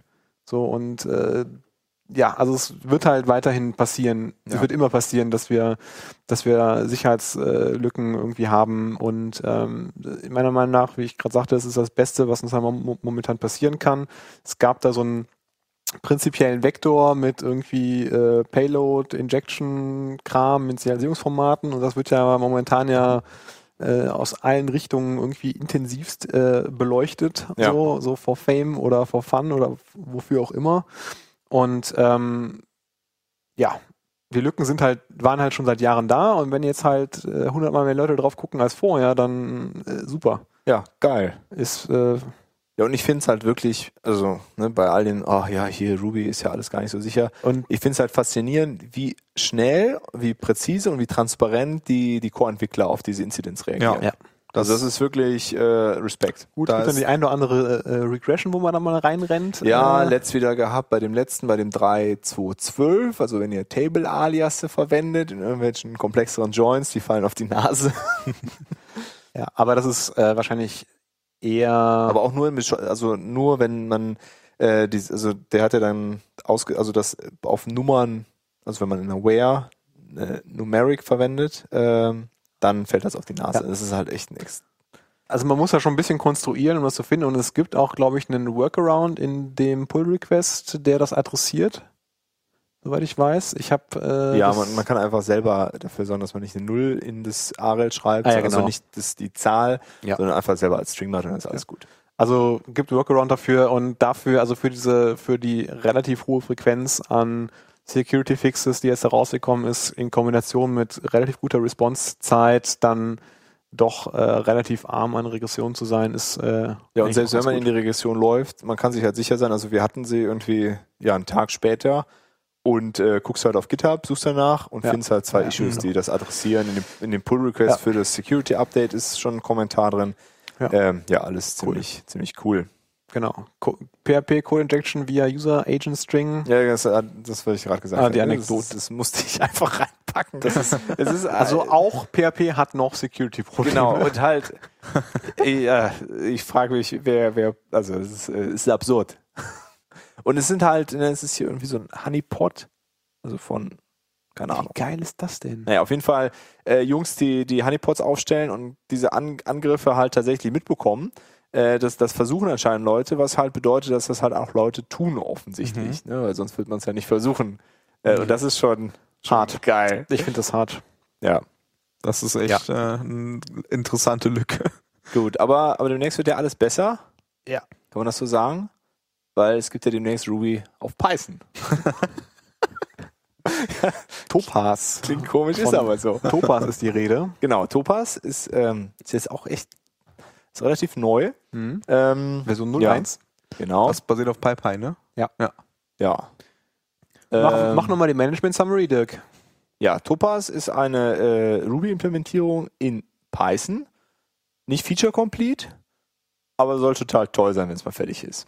Und warum möchte man. Nee, Nee. doofe Frage. Also, was ich mich gefragt habe, also die reden halt hier, ne, toller Garbage Collector, Just-in-Time-Compiler, bla bla bla. Habe ich bei JRuby auch, soweit ich mich erinnere. Ähm, Ja, ja, so ein Spaßprojekt, oder? äh, ja, irgendwie schon. Also die haben auf jeden Fall auch mit Charles Nutter zusammengearbeitet, die Jungs, was, was ein gutes Zeichen das ist ist. because we Haben sich- can Ding. Wie ähm, hieß denn nochmal, wie hieß denn nochmal dieses eine Projekt, das, das Ruby, also das MRI via EM-Skripten äh, auf äh, V8 laufen lässt? ja, EM, ja, M- Mobile, nee. Web. WebRuby, ja, ja, nee, nee, WebRuby. nee, nee, nee, nee, ich meine, hat, hat da nicht irgendeiner, Mhm. oh, wie hieß denn das? Es war irgend so ein Projekt, um so eine True, True Ruby Sandbox Environment zu bekommen. Der also in Ruby mit äh, hier Ruby Ra Racer, nee, wie heißt nochmal diese Node? Äh, Ruby Racer, ja. Ruby, also der hat in Ruby mit Ruby Racer V8 betreibt und da drin Ruby, also komplett Ruby, nicht Mit- nur mRuby, sondern komplett Ruby laufen zu lassen. Okay. Langsam wie Sau, funktioniert aber äh, mit diesem so von wegen ja, so kann man halt wirklich gesandboxed äh, endlich mal eine vernünftige Sandbox äh, sozusagen oder irgendwie sowas in der Richtung. Muss ich noch mal raussuchen, ich krieg's gerade nicht mehr ganz äh, zusammen. Aber ich Klingt meine- noch, noch ein bisschen absurder als Topaz. Ich meine, der logische nächste Schritt ist ja, dass wir jetzt eine äh, Python-Implementierung in Ruby brauchen und dann Ja. wenn wir Python-Implementierung Ruby. Das müssen wir in schon, Python das müssen wir schon laufen fast einen Aufruf, müssen wir schon fast so einen Aufruf jetzt geben, oder? So ein, Naja, äh, Arbeit- ich weiß nicht. Aaron, es ist Aaron halt, äh, arbeitet bestimmt schon da dran. Genau. äh, ja, es ist auf jeden Fall eher so ein, es macht eher den Eindruck nach einem Spaßprojekt, auch wenn es sehr ambitioniert hier klingt. Ähm, sicherlich ganz cool, um mal das eine oder andere noch über Ruby zu erfahren. und da fallen bestimmt auch hoffentlich ein paar Dinge zurück, Ja. wenn man sich schon Arbeit macht. Mm, Aber ansonsten, glaube ich, sind, also wenn man eine Alternative zur MRI braucht, dann ist, glaube ich, eher JRuby das, wo man sich nach umgucken sollte. Aber ich sag mal so, also wenn- das jetzt als Spaßprojekt, ich, äh, als wir als Rubinius angefangen hat, hat man ja auch gedacht, ja, Ruby in Ruby ist ein Spaßprojekt, ne? Ist denn aber- Spaßprojekt? Nee, nee, nee, nee. Mittlerweile ist das, glaube ich, äh, ein ganz guter, also ein wichtiger Beitrag, glaube ich. Ja, Äh, und ja, da, aber kann, es da ist- kann schon einiges halt bei rauskommen. Ja, ne? genau. Also da, aber es ist jetzt kein Projekt auf was, was man jetzt ernsthaft einsetzen würde. Um Also seine soll, man sollte Produktion jetzt zu fahren. nicht Das heute soll's geben, anfangen, ne? seinen Produktionsserver. Das soll es geben, Topas. aber, ne? In Topas? Nee, äh, nee, nee, Rubinius. Ja, Rubinius, Rubinius. ja. Ja, Rubinius hat ja auch sehr interessante äh, Ja, Performance-Eigenschaften. und echte Threads, mein Lieber. Ja. Ja, aber es hat ja JRuby auch. Und äh, äh, die empfohlene ähm, Implementierung für Puma ist ja beispielsweise Rubinius oder JRuby. Ja, wobei JRuby, glaube ich, immer noch weiter vorne. Ja, aber also Jede klar, also Stelle. das, das meine ich halt. Ne? Topaz kann halt je nachdem in den nächsten Jahren so einen Status wie Ja. Rubinius äh, erlangen, was halt, ich sag's jetzt mal ein bisschen ab, so ein Forschungsprojekt ist. Ne? Ja. Also da fällt halt super viel zurück in, also was auch das ganze Ruby-Spec ähm, äh, Projekt angeht. Mhm. Ähm, das ist ja auch aus Rubinius entstanden. Ja. Ja. Um überhaupt mal einen Spec zu schaffen, äh, ist das schon super. Ja. Und also bei Rubinius finde ich es Ja, ja. unglaublich, was die für eine Energie da reinstecken, ohne dass es jetzt tatsächlich so, ein, so eine Produktionsalternative im großen Stil ist. Ja. Wie, wie JRuby jetzt zum Beispiel. Aber Rubinius hat ja zusätzlich noch so den Anreiz, dass man sich als Ruby-Entwickler Sachen angucken kann, wie ist das gebaut. das ist total geil. Und äh, das hat man jetzt bei Python nicht so direkt. Also ich meine immer noch besser als 10. aber- Ja, gut. Ja. Nee, also Rubinius ist ein unglaubliches Projekt. Und Ja. was die da für eine Energie reinstecken, da muss man wirklich sehr dankbar sein als Ruby-Entwickler. Ja. Dann äh, haben wir vermutlich verstärkt auch durch den Ruby Gems Security Incident was gemerkt, was doof ist. Genau. Gems von Ruby Gems zu jenken. Das ist eine blöde Idee. Jenken in dem Fall heißt einfach wieder äh, so äh, ähm, zurücknehmen. Also Ja, die gibt's dann nicht mehr. Die sind Version. einfach weg. Ja. Äh, wobei, also mir ist es mit S NetSCP und NetSSH Gateway aufgefallen und New Relic. Und bei NetSCP und NetSSH Gateway ist es auf jeden Fall nicht wegen dem Ruby Gems Incident gewesen. Bei New Relic weiß ich nicht. Ich, Ähm, weiß es auch nicht. Es- vielleicht haben Ja, wir es es auch ist nur auf jeden wahrgenommen. Fall gejankt als- worden und äh, naja, wenn man dann seinen Bundle Install macht und irgendwie dann mal die, die also es geht jetzt bei NetSCP aktuell um die Version 1.06, die anderen Versionen kriege ich nicht mehr aus, aus dem Kopf zusammen. Ähm, ja, dann läuft man halt beim Bundle Install in die Fehlermeldung, ey, ich kann aber nicht NetSCP installieren in der 1.06 und dann steht man da. Dann versucht man NetSCP zu aktualisieren mit Bundle Update NetSCP Und dann sagt er, "Äh, ich kann aber nicht NetSSH-Gateway installieren in der Version, die du da drin stehen hast. Und dann, äh, ja, es ist auf jeden Fall ätzend. Ja, total. Jetzt. Hm. Ähm, Ähm, nee, ich habe es jetzt nur mit dem Ruby Gems Incident jetzt in Verbindung gebracht, weil ähm, da ja eine Handvoll Gems äh, auch gejängt Hm, worden sind. ja, ja. Ich glaube aber vor allem so irgendwelche Release-Kandidaten, Beta-Versionen, glaube ich, so ganz heißer Scheiß. also ich glaube, das war- so schlimm war es nicht. Also, Nee, nee, Nee, aber, okay, aber deswegen bin ich da gerade drauf Ah, gekommen. ne? das ist natürlich auch was, ja. Ja, äh, sollte man irgendwie tunlichst nicht machen oder Nee. nur im absolut Ja. äußersten Notfall, wenn man wirklich so den größten Klopper eingebaut hat, dann kann man das mal machen. Ähm, aber das verursacht ganz merkwürdige, merkwürdige Verwunderungen, äh, warum da Sachen jetzt aber mal kaputt gehen. Du solltest Soundartist werden, Dirk. Ja, das ist ja. Wahnsinn. Ich hoffe, das ist auf der Aufnahme drauf. ja. ja, sonst wundern sich die Hörer jetzt, was, warum du das Ja. gesagt hast. Spul Sollen nochmal wir- zurück. Nee, nee, nee, nee, nee. Bei uns so eine Soundbox wie Tim. Ja. Ähm, Wir sind jetzt auch schon ein bisschen fortgeschritten. das macht ja nichts. macht ja nichts, ne? Ähm, ich hole mir jetzt noch was zu trinken. Machen wir jetzt äh, Cola. Ja, ähm, ja genau. Ich habe heute zufälligerweise einen einen Artikel über Technical Debt gefunden. Technical Debt. Ähm, Das ist so ein Scheißbegriff. ja, ist ein Scheißbegriff. hm. Angenommen, wir haben Scheiße im Code gebaut. Ne? Ja. Also Das ist Technical Debt. Ähm, Aber das verstehe ich ja schon nicht. Warum so, tut man sowas? ja, genau. Die erste Regel von ihm ist auch, don't do it. If you done it. ähm, ja, ähm, im, also jetzt kein, kein um, umfangreicher Artikel, aber nochmal ähm, eine ganz interessante... Von wem ist denn das? Äh, von wem ist das? das ist, äh, Da ganz oben steht so. mh, Kelly. Nee, Ron Ron, Joffens. Äh, Ron jo Joffreys, XP Programming. X-Programming. X Ist das kennt- Extreme Also, Programming? Kennt man den? Ich weiß es gar nicht. äh, ich, ich weiß nicht, es war auf jeden Fall so das, was, äh, was ich auch darunter verstehe und es hat zumindest so meine Meinung nochmal ganz gut wiedergespiegelt. Ich fasse mal kurz zusammen. Ähm, also erstens, Versuch zu vermeiden, schlechten Code zu schreiben. Ne? Aber also wir versuchen ja immer... Technical Debt bezieht sich dann jetzt ausschließlich auf Code, auf Implementierung, ja? Nicht auf Architektur, nicht auf. Ja, doch, doch. Also alles, was so da so entstanden ist. Okay, alles, was technisch begründet. Ja, genau. Okay. Ähm, also du grundsätzlich... schreibst fix later. Ja, also, also es gibt ja Leute, die sagen. Nee, das ist, äh, das ist äh, grober Unfug. äh, nee, also er geht davon aus, okay, sagen wir mal, wir haben, ähm, okay, es gibt natürlich auch immer Sachen, du hast es mit Absicht falsch gemacht, aber egal, auch nicht aus Zeitdruck irgendwie was, was verhunzen, bau es immer so optimal, wie es geht und dann hast du ja trotzdem das Problem, du lernst, ne, es ist ja irgendwie doof, aber man lernt ja Dinge dazu. Komisch, Ähm, ne? Aber man, m- manchmal lässt man einen ja auch nicht optimal bauen. Ne? Also du Ja, hast okay. halt irgendwie, Ähm, Feature muss fertig werden, kriegst halt irgendwie Druck vom Product ja, Owner oder so. Er prangert und- dann auch noch an, dass das dann je nachdem vom Product auch noch so gepusht wird. Aber sagen wir Ja, mal in ja. der idealen Welt, Mhm. äh, wo das Team das selber entscheidet, ähm, haben wir ja dann trotzdem die Situation und wie wir haben alles optimal gebaut, wie wir es damals wussten, Dachten. Mhm. wussten äh, alles zu dem Zeitpunkt, haben alles bedacht und äh, haben dann irgendwie ein halbes Jahr später trotzdem das Problem, äh, ist eigentlich doof der Code. Und dann müssen wir es trotzdem umbauen. Also zum einen sagt er, musst du im Prozess rausfinden, warum sind Dinge nicht optimal gebaut worden. Also das wäre jetzt zum Beispiel, es ist einfach Unwissenheit. Das, was du eben gesagt hast, ist dann halt irgendwie Druck vom, von oben, vom Product Owner ist irgendwie aufgekommen oder irgendwelcher anderer Druck. Und diese Sachen sollte man auf jeden Fall durch den Prozess eliminieren.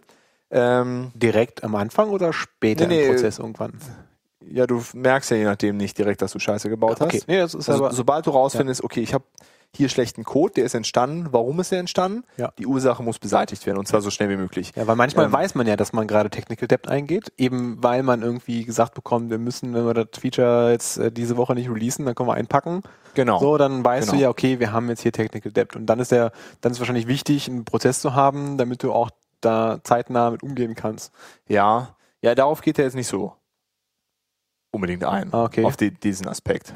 Also wenn man wenn man es vorher schon weiß, dass man das eingeht. Ja. Okay. Ich finde, das ist aber ein wichtiger Aspekt. Ja, das ist weil auf jeden Fall. äh, dann das lass da ist, gleich nochmal zurück drauf ja, kommen. okay. Mhm. Ähm, so, jetzt äh, angenommen, okay, wir haben jetzt irgendwann rausgefunden, wir haben einen schlechten Code gemacht, haben den, das, die Ursache irgendwie gefixt.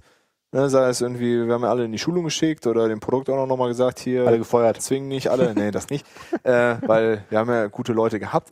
Ähm, dann, wenn wir jetzt rausgefunden haben, wir haben das, das schlecht gemacht, wir haben den Prozess gefixt, wir lassen den Code, wie er ist. Also wir gehen jetzt nicht hin und schaffen vor allen Dingen nicht irgendwelche Improvement Stories, Mhm. Das ist ja das Gleiche, warum Bugs nicht geschätzt werden in Scrum, weil die Zeit ist schon, Ist schon verbraucht. es ist schon verbraucht äh, der worden Business und, Value ist schon erzeugt worden. und es ist vor allen Dingen dafür gezahlt worden. Ne? Ja. Das heißt, wir können nicht nochmal Stories dafür machen. Also wir gehen dann hin und fixen es, wenn wir sowieso irgendwas daran machen müssen. Was dazu führt natürlich, dass die Story, die wir dann bearbeiten, länger dauert. Ja. Ne? Weil äh, wir haben ja irgendwann mal Mist gebaut und jetzt Ja. Mhm. sinkt, das ist das gleiche, warum man Bugs nicht schätzt. Ähm, ja, das ist also nochmal, und da ist nochmal dieses hier Boy Scout, äh, leave, leave the code better than you found it, whatever. Ähm, ja, finde ich auf jeden Fall ganz gut, weil ich bin halt grundsätzlich auch der Meinung, ähm, nur weil man jetzt beschlossen hat, da ist irgendwas schlecht, dass man jetzt irgendwie einen Sprint lang alles gut bauen. Ja, das ist halt so ein, das ist halt, was ich jetzt Funktioniert aus halt nicht. einem bestimmten Teamkontext als äh, ja, so Code-Nazi kenne. Ne, Man hat sich irgendwie sich darauf geeinigt, dass man bestimmte Sachen irgendwie anders strukturieren möchte. Und das erste, was man macht, wenn man irgendwas in der alten Struktur vorfindet, ist dann erstmal so ein 200 Zeilen, so ein 200 Zeilen Datei erstmal komplett umstrukturieren. Was halt überhaupt nichts mit einem Feature oder mit dem Sprint zu tun hat. Im selben Pull Request. Erstmal alles umbauen, weil wir haben ja letzte Woche gesagt, dass wir es nicht mehr so machen wollen. Dann erstmal radikal proaktiv hingehen und alles umbauen. Da möchte ich nochmal darauf hinweisen, wenn man refactort, es gibt einen Feature-Hut und einen Refactoring-Hut. Genau, Die sind beide getrennt zueinander Ja. zu tragen. ja. Nee, äh, Ähm, aber das, ja. Aber Da- der andere Punkt ist d'accord. natürlich äh, äh, auch interessant, wenn man sagt, okay, wir gehen bewusst ähm, jetzt eine technische Schuld ein, Ja. weil sonst die Company steht oder es gibt ja durchaus Gründe, die das Ja, es gibt rechtfertigen. viele gute Gründe, finde ich. Genau, dafür. also es sind ja jetzt keine schlechten Gründe, die das rechtfertigen, wo man sagt, okay, ähm, nicht nur im Code, sondern auch architekturell oder auf Infrastrukturebene geht man da Drawbacks ein.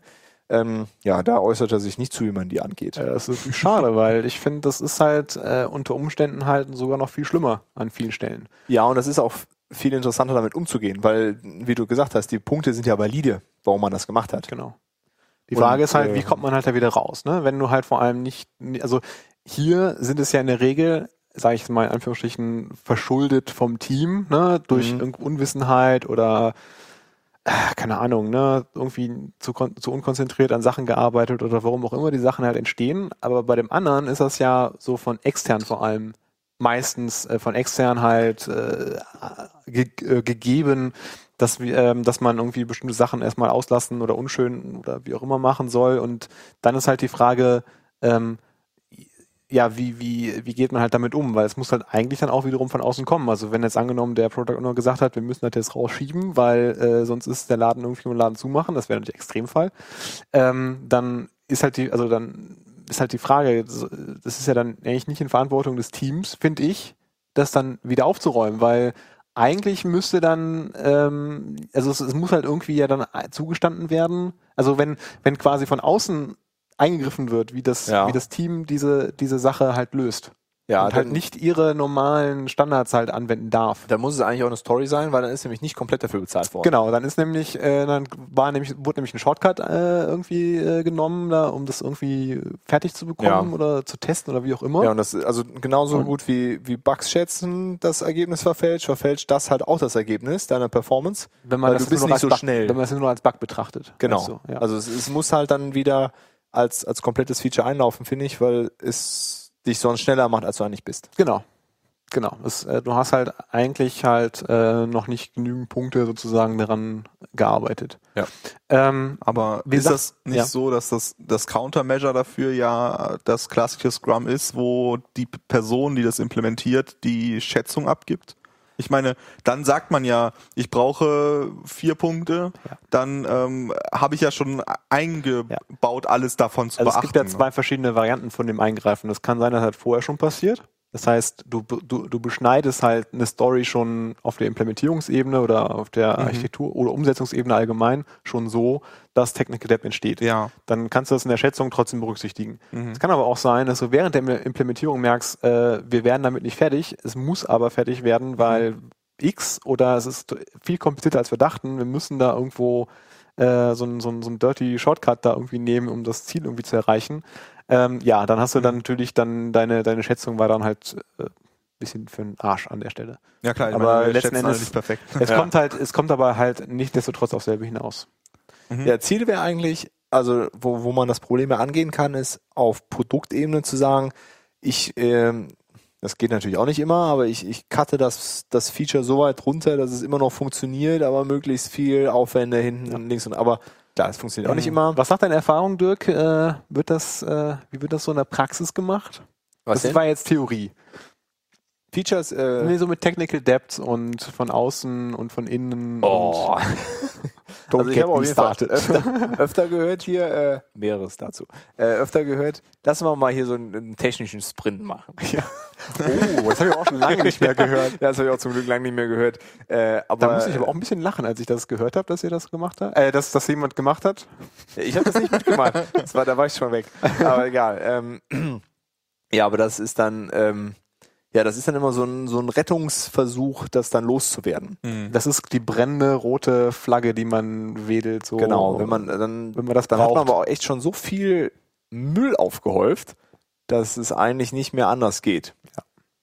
So und ähm, Hältst du das prinzipiell für sinnvoll? Also selbst wenn du schon so viel aufgehäuft hast, also kann es gute Gründe geben, einen technischen Sprint zu machen. äh, pff, nee.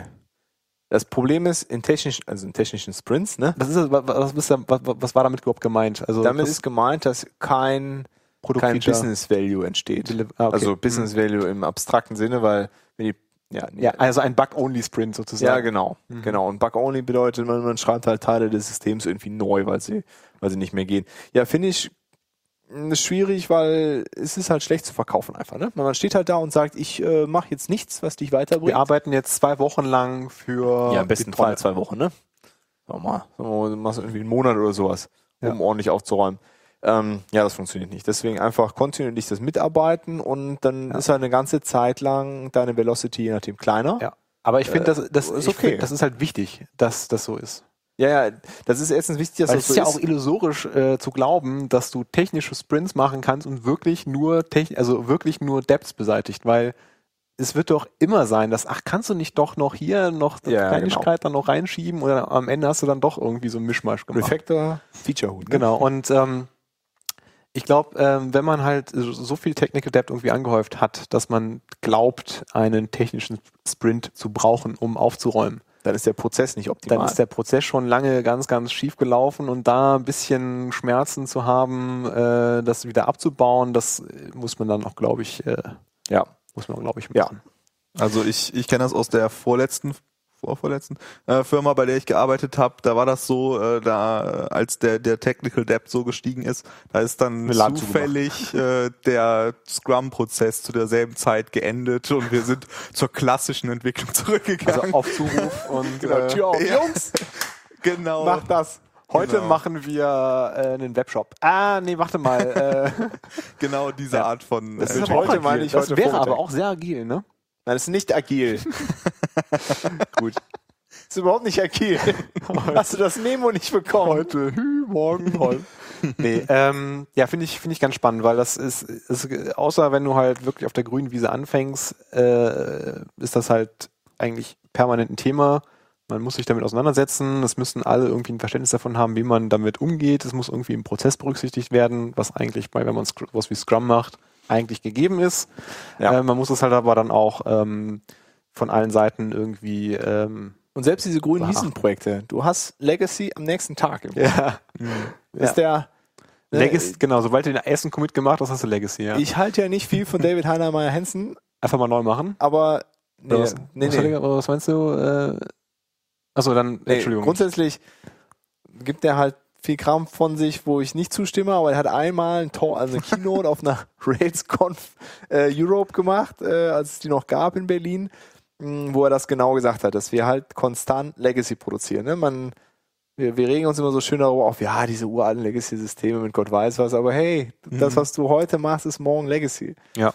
und äh, hat dann halt äh, ganz selbstlos aus dem Basecamp-Code, die hatten halt so einen, ne, so einen Lib-Ordner, wo der ganze- so ein äh, hier, äh, General Controller, ne? Oder Utility Controller und so Kram. Äh, ja, es passiert halt allen und man muss halt einfach in seinem Prozess und agile Prozesse ähm, können damit halt umgehen. Naja. So Ja. viel dazu. Ich glaube, wir haben noch ein paar Kleinkram, ne? Ja, genau. Also einer von dem richtig geilen Der- Kleinkrams-Scheiß. Genau, neue, neue Kategorie, geiler Scheiß. Äh, Erlang on Xen, Gibt's ja auch schon was länger, oder? genau. Oh, Zirk.erlang Ist das on pink? Xen.org. Ähm, Sieht anders aus als das letzte Mal. Ja, das. Ist er auch kaputt? ja, ja. Nee. Nee. nee, nee, nee, hat genau funktioniert. Also das gibt ja schon länger diese, diese, diese Bestrebungen, die Erlangen VM ähm, direkt auf, äh, auf einem Hypervisor laufen zu lassen, äh, Xen in dem Fall. Äh, und ähm, ja, weil halt, weil halt Erlangen als solches irgendwie schon so eine ziemlich, äh, ziemlich komplette Welt äh, irgendwie da, darstellt. Man äh, sehr definierte Sch- Punkte eigentlich hat, mit denen man überhaupt dann nur noch mit dem OS redet. Und die Grundidee ist halt, ähm, hinzugehen und zu sagen, lass einfach das OS weg. Und es gibt so eine Demo-Seite, ich weiß nicht, seit wann die da ist, hab's erst kurz. Ups. Äh, vor kurzem entdeckt und das ist sehr beeindruckend. Man geht halt da drauf und kriegt halt so, eine, so ein bisschen hier Auflistung. Hier 300, da- dauert irgendwie 300 Sekunden, um eine EC2-Instanz zu starten und irgendwie 50 Sekunden, was war das hier, von Power On bis Lockscreen für Android irgendwie. Äh, und dann halt die nächste Metrik ist halt so ein Feld 1,6 Sekunden, seitdem halt äh, dieser Request äh, gemacht worden ist, um die Seite hier anzuzeigen. Und in der Zeit haben die halt eine komplette Xen-Instanz gestartet, gebootet, äh, die Applikation geladen, die Seite gerendert und die Antwort geliefert. Also die, die Idee ist halt Nice. wirklich hinzugehen und dieses Cloud und Dynamic Scaling halt aufs Extrem zu treiben, um halt zu sagen, da kommt ein Request rein und wir schaffen es halt in x Millisekunden äh, eine komplette Umgebung zu starten und die App zu booten, um den, dem, den Request halt dann abzuarbeiten. Inwieweit das dann natürlich dann für irgendwelche Deployments in der Art und Weise Sinn macht, sei jetzt mal dahingestellt, aber es ist extrem impressive äh, und äh, das wird, glaube ich, ganz spannend und das äh, könnte in, in einigen Bereichen, gerade so in dem ganzen Cloud-Fu, ähm, Ja. gut, abgesehen von Startup-Zeit, du ist natürlich viel ressourcensparender, ne? Ja, ist halt also, wenn du dein, extrem leichtgewichtig. deine ne? Erlangen-Systeme einfach so auf einem Hypervisor laufen lässt. Na, also die haben ja dann nochmal so Details aufgelistet, dass die irgendwie, ähm, die brauchen irgendwie, äh, genau, die haben irgendwie so einen, En- so einen Nginx davor, der halt durchläuft und dann brauchen die 20 Millisekunden, um irgendwie eine VM zu starten, 250 Millisekunden, um irgendwie Erlang zu booten, 1,5 Sekunden, um irgendwie diesen Request in, dann nochmal noch mal 1,5 Sekunden, um den Request dann in diesen, diesen Dispatcher da reinzubekommen. Äh, und dann halt nochmal x Millisekunden, um das irgendwie zu verarbeiten und Antwort raus. Also es ist, ähm, ja, 20, 30 Millisekunden, um eine Instanz zu booten, also um einen Application-Server zu booten, im Prinzip ist halt schon echt geil. Also so, dass das halt in den Request-Response-Cycle reinpasst. Ja. Und ein Bonuspunkt für den Subdomain-Name, ne? Ja. Zerg. Zurück. Das sind kleine Genau. Zerglings, die da booten. Ganz cool. Fine. Gut, Next. dann, äh, was ASCII.io. Oh. war das nochmal? Ach ja, genau. ASCII.io ist der Knaller. Das ist so ein, kennst du das? Äh, das Mhm. Ja, ich ist, kenne äh, auch den Entwickler. ja? Ach, du kennst ja echt Land und Leute, Ja. hör mal. Ähm, Du darfst nochmal kommen. Ja, genau. ähm, das ist halt so ein, im, im Prinzip so eine, so, eine, so eine Seite und so ein Bash-Skript, das man sich irgendwie in sein Terminal wirft und danach kriegt man, also wird halt der Terminal-Output halt aufgenommen. So, also inklusive so die, die Zeiten, Wartezeiten beim Tippen und halt alles komplett aufgenommen.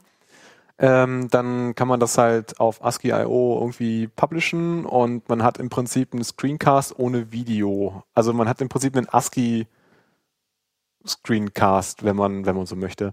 Ähm, ich finde das halt vor allem technisch beeindruckend, dass das so gut funktioniert. Also äh, die schaffen es halt wirklich irgendwie alles mit zu capturen. Also ich- von C-Matrix war so ein Beispiel ähm, über, äh, keine Ahnung, über Vim-Sessions, also wirklich alles äh, wird ohne Probleme ähm, aufgenommen und gut wiedergegeben. Und äh, so- ja, also geil. Find ich, äh, echt cool. also, es ist wirklich, wirklich sehr praktisch und äh, sehr cool.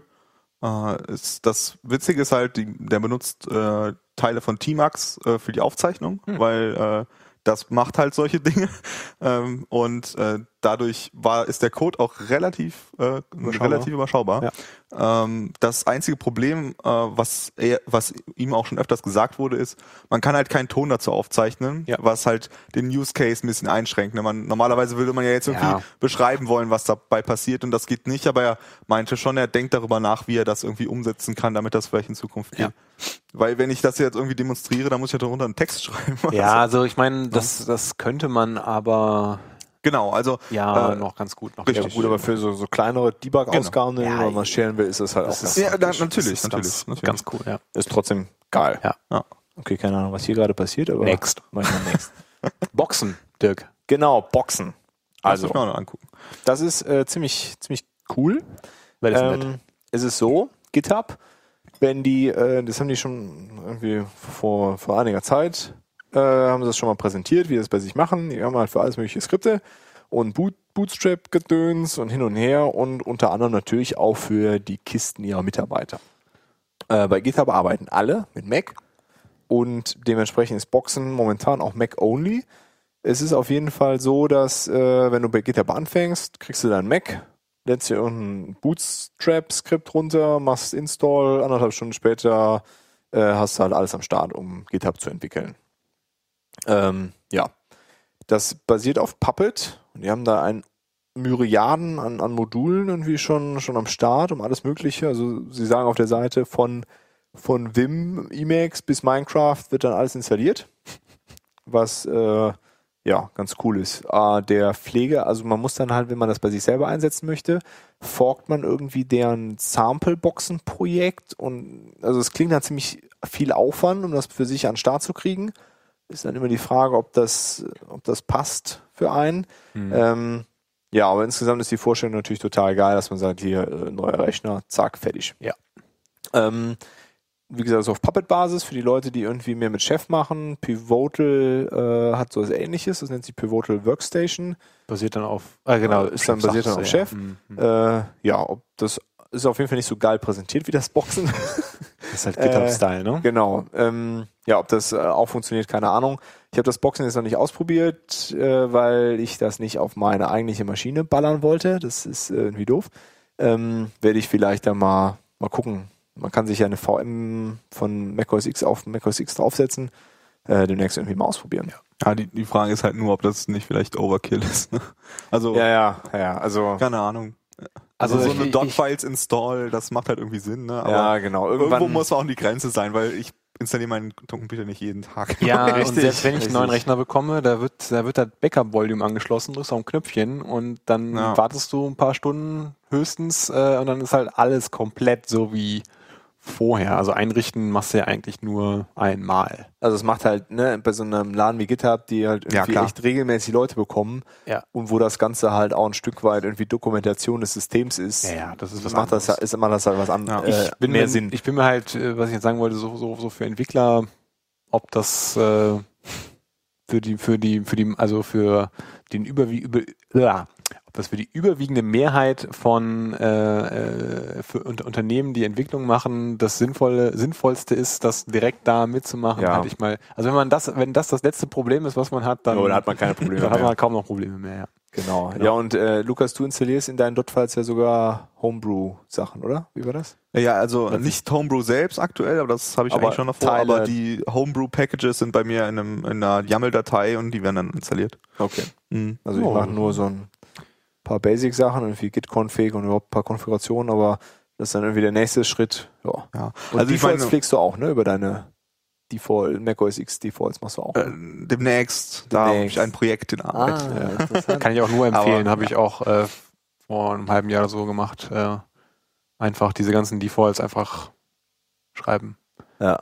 die man so braucht. Ja. Ja, das ist zu boxen. Also Ja. kann Kann man man sich sich mal mal anschauen, anschauen, genau. aber am besten in der Allein VR. schon, weil die Seite so Ja. geil designt ja, ist. Ne? also es sieht schon Also die ja. Seite sollte man sich mal angeschaut haben. gut, gut. Dann, ähm, wir sind ja alle drei äh, Vim-User. Ja. Basti noch nicht ganz so lange. Nee, Oh. ich würde mich jetzt Kämpft auch noch nicht als Auch Pro. immer noch damit ich zwischendurch. weiß nicht, ob ich nicht doch noch Emacs nehme. Ja, immer halt E-Mails. Zwischendurch fragt der Basti mich immer noch hier, Dirk, wie, wie geht das? Muss ich mir aufschreiben? Und dann findet er in seiner ganzen Zeit, oh, habe ich mir schon mal aufgeschrieben. ähm, naja, auf jeden Fall gibt's für Wim halt verschiedene Autocompletion-Systeme. Also es gibt halt eine, die ist auch dabei. Ähm, aber es gibt halt verschiedene Plugins. Autocompletion Ah ja. Control-N. Control N, ja, richtig. Genau, und dann Control-N um weiter oder Control-P um zurück durch die Completion Genau, zu das habe ich auch letztens gefragt. Genau. Ähm, naja, auf jeden Fall gibt's äh, unterschiedlichste, also das, was ich glaube ich als erstes verwendet war, irgendwie dieses Auto-Complop, Auto. Das ist ein Plugin. Nee, also grundsätzlich gibt's Auto-Completion einfach in Vim. Fertig. Okay. Korrigiere mich, wenn ich Mhm. genau, das misserzähle, aber- äh, heißt Omni-Completion. Genau, das ist eingebaut. Genau, und dann gibt's dann halt verschiedene Aufsätze, die das irgendwie cooler machen, was auch immer dann cooler bedeutet. Also irgendwie mehr Sachen in die Completion mit reinziehen, ähm, ja, unterschiedlichen Kram. Also um das jetzt da für die Leute, die vielleicht jetzt nicht so die Vim-User sind, nochmal kurz so bildlich vorzustellen. Also ich tippe irgendwas, ich drücke Ctrl N und dann kommt ein kleines Dropdown-Menü und da kann ich dann auswählen, was er äh, als nächstes da hinschreiben soll. Also das ist halt die Grundfunktionalität, die in Vim eingebaut ist. Ja.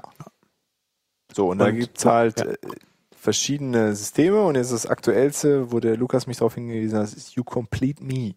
Ja. Wo wir beide aber noch nicht so ganz warm mit geworden sind, aber es ist auf Also- jeden Fall der aktuelle Scheiß. Aber du hast schon mehr damit gemacht? Erzähl Also ich doch habe das jetzt mal einfach mal eine Woche lang äh, laufen lassen und ich bin mir relativ sicher, dass es jetzt wieder runterfliegt.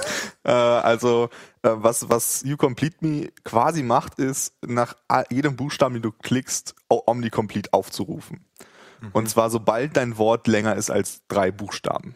Und äh, das heißt, äh, du hast äh, quasi immer eine Vorschlag, wie könnte es weitergehen. Also so wie Google deine Oh Gott, dein ja. vorschlägt. Ähm, das ist das zu total machen. nervig. Das, äh, Äh, und okay, das, dann probier's das ist noch aus. nicht mal das Nervige daran, sondern das super Nervige ist, dass man unten in der Vim-Command-Leiste Ja. äh, ununterbrochen äh, irgendwelche Key-Kombinationen durchflattern sieht, wenn man im Insert-Mode ist. Und man kriegt so ein leichtes Augenzittern, so Ja, äh, was passiert da? was, was da unten Ah. eigentlich los? Und äh, deswegen, also ich, ich glaube, ich halte es nicht mehr aus und ähm, Ja. ich, ich habe halt äh, immer schon festgestellt, dass ich, äh, als, als ich noch TextMate-User war, war das auch schon so, dass ich die äh, Completion irgendwie wenig benutze und ich dachte mir, vielleicht hilft mir das jetzt einfach mal ein bisschen mehr zu completen. Oh, doch. Aber vielleicht bin ich einfach nicht so der Completion. Also ich muss ja, ich muss ja sagen, also mit TextMate habe ich die Autocompletion deutlich mehr benutzt. Weil es ist halt einfach so Escape oben rechts, so Bam, draufhauen. Das ist für mich auf jeden Fall immer noch. Äh, ja, aber da kommen wir noch in den Normal Mode. Dein Escape ist noch oben rechts? Wie alt bist du denn? Naja, egal.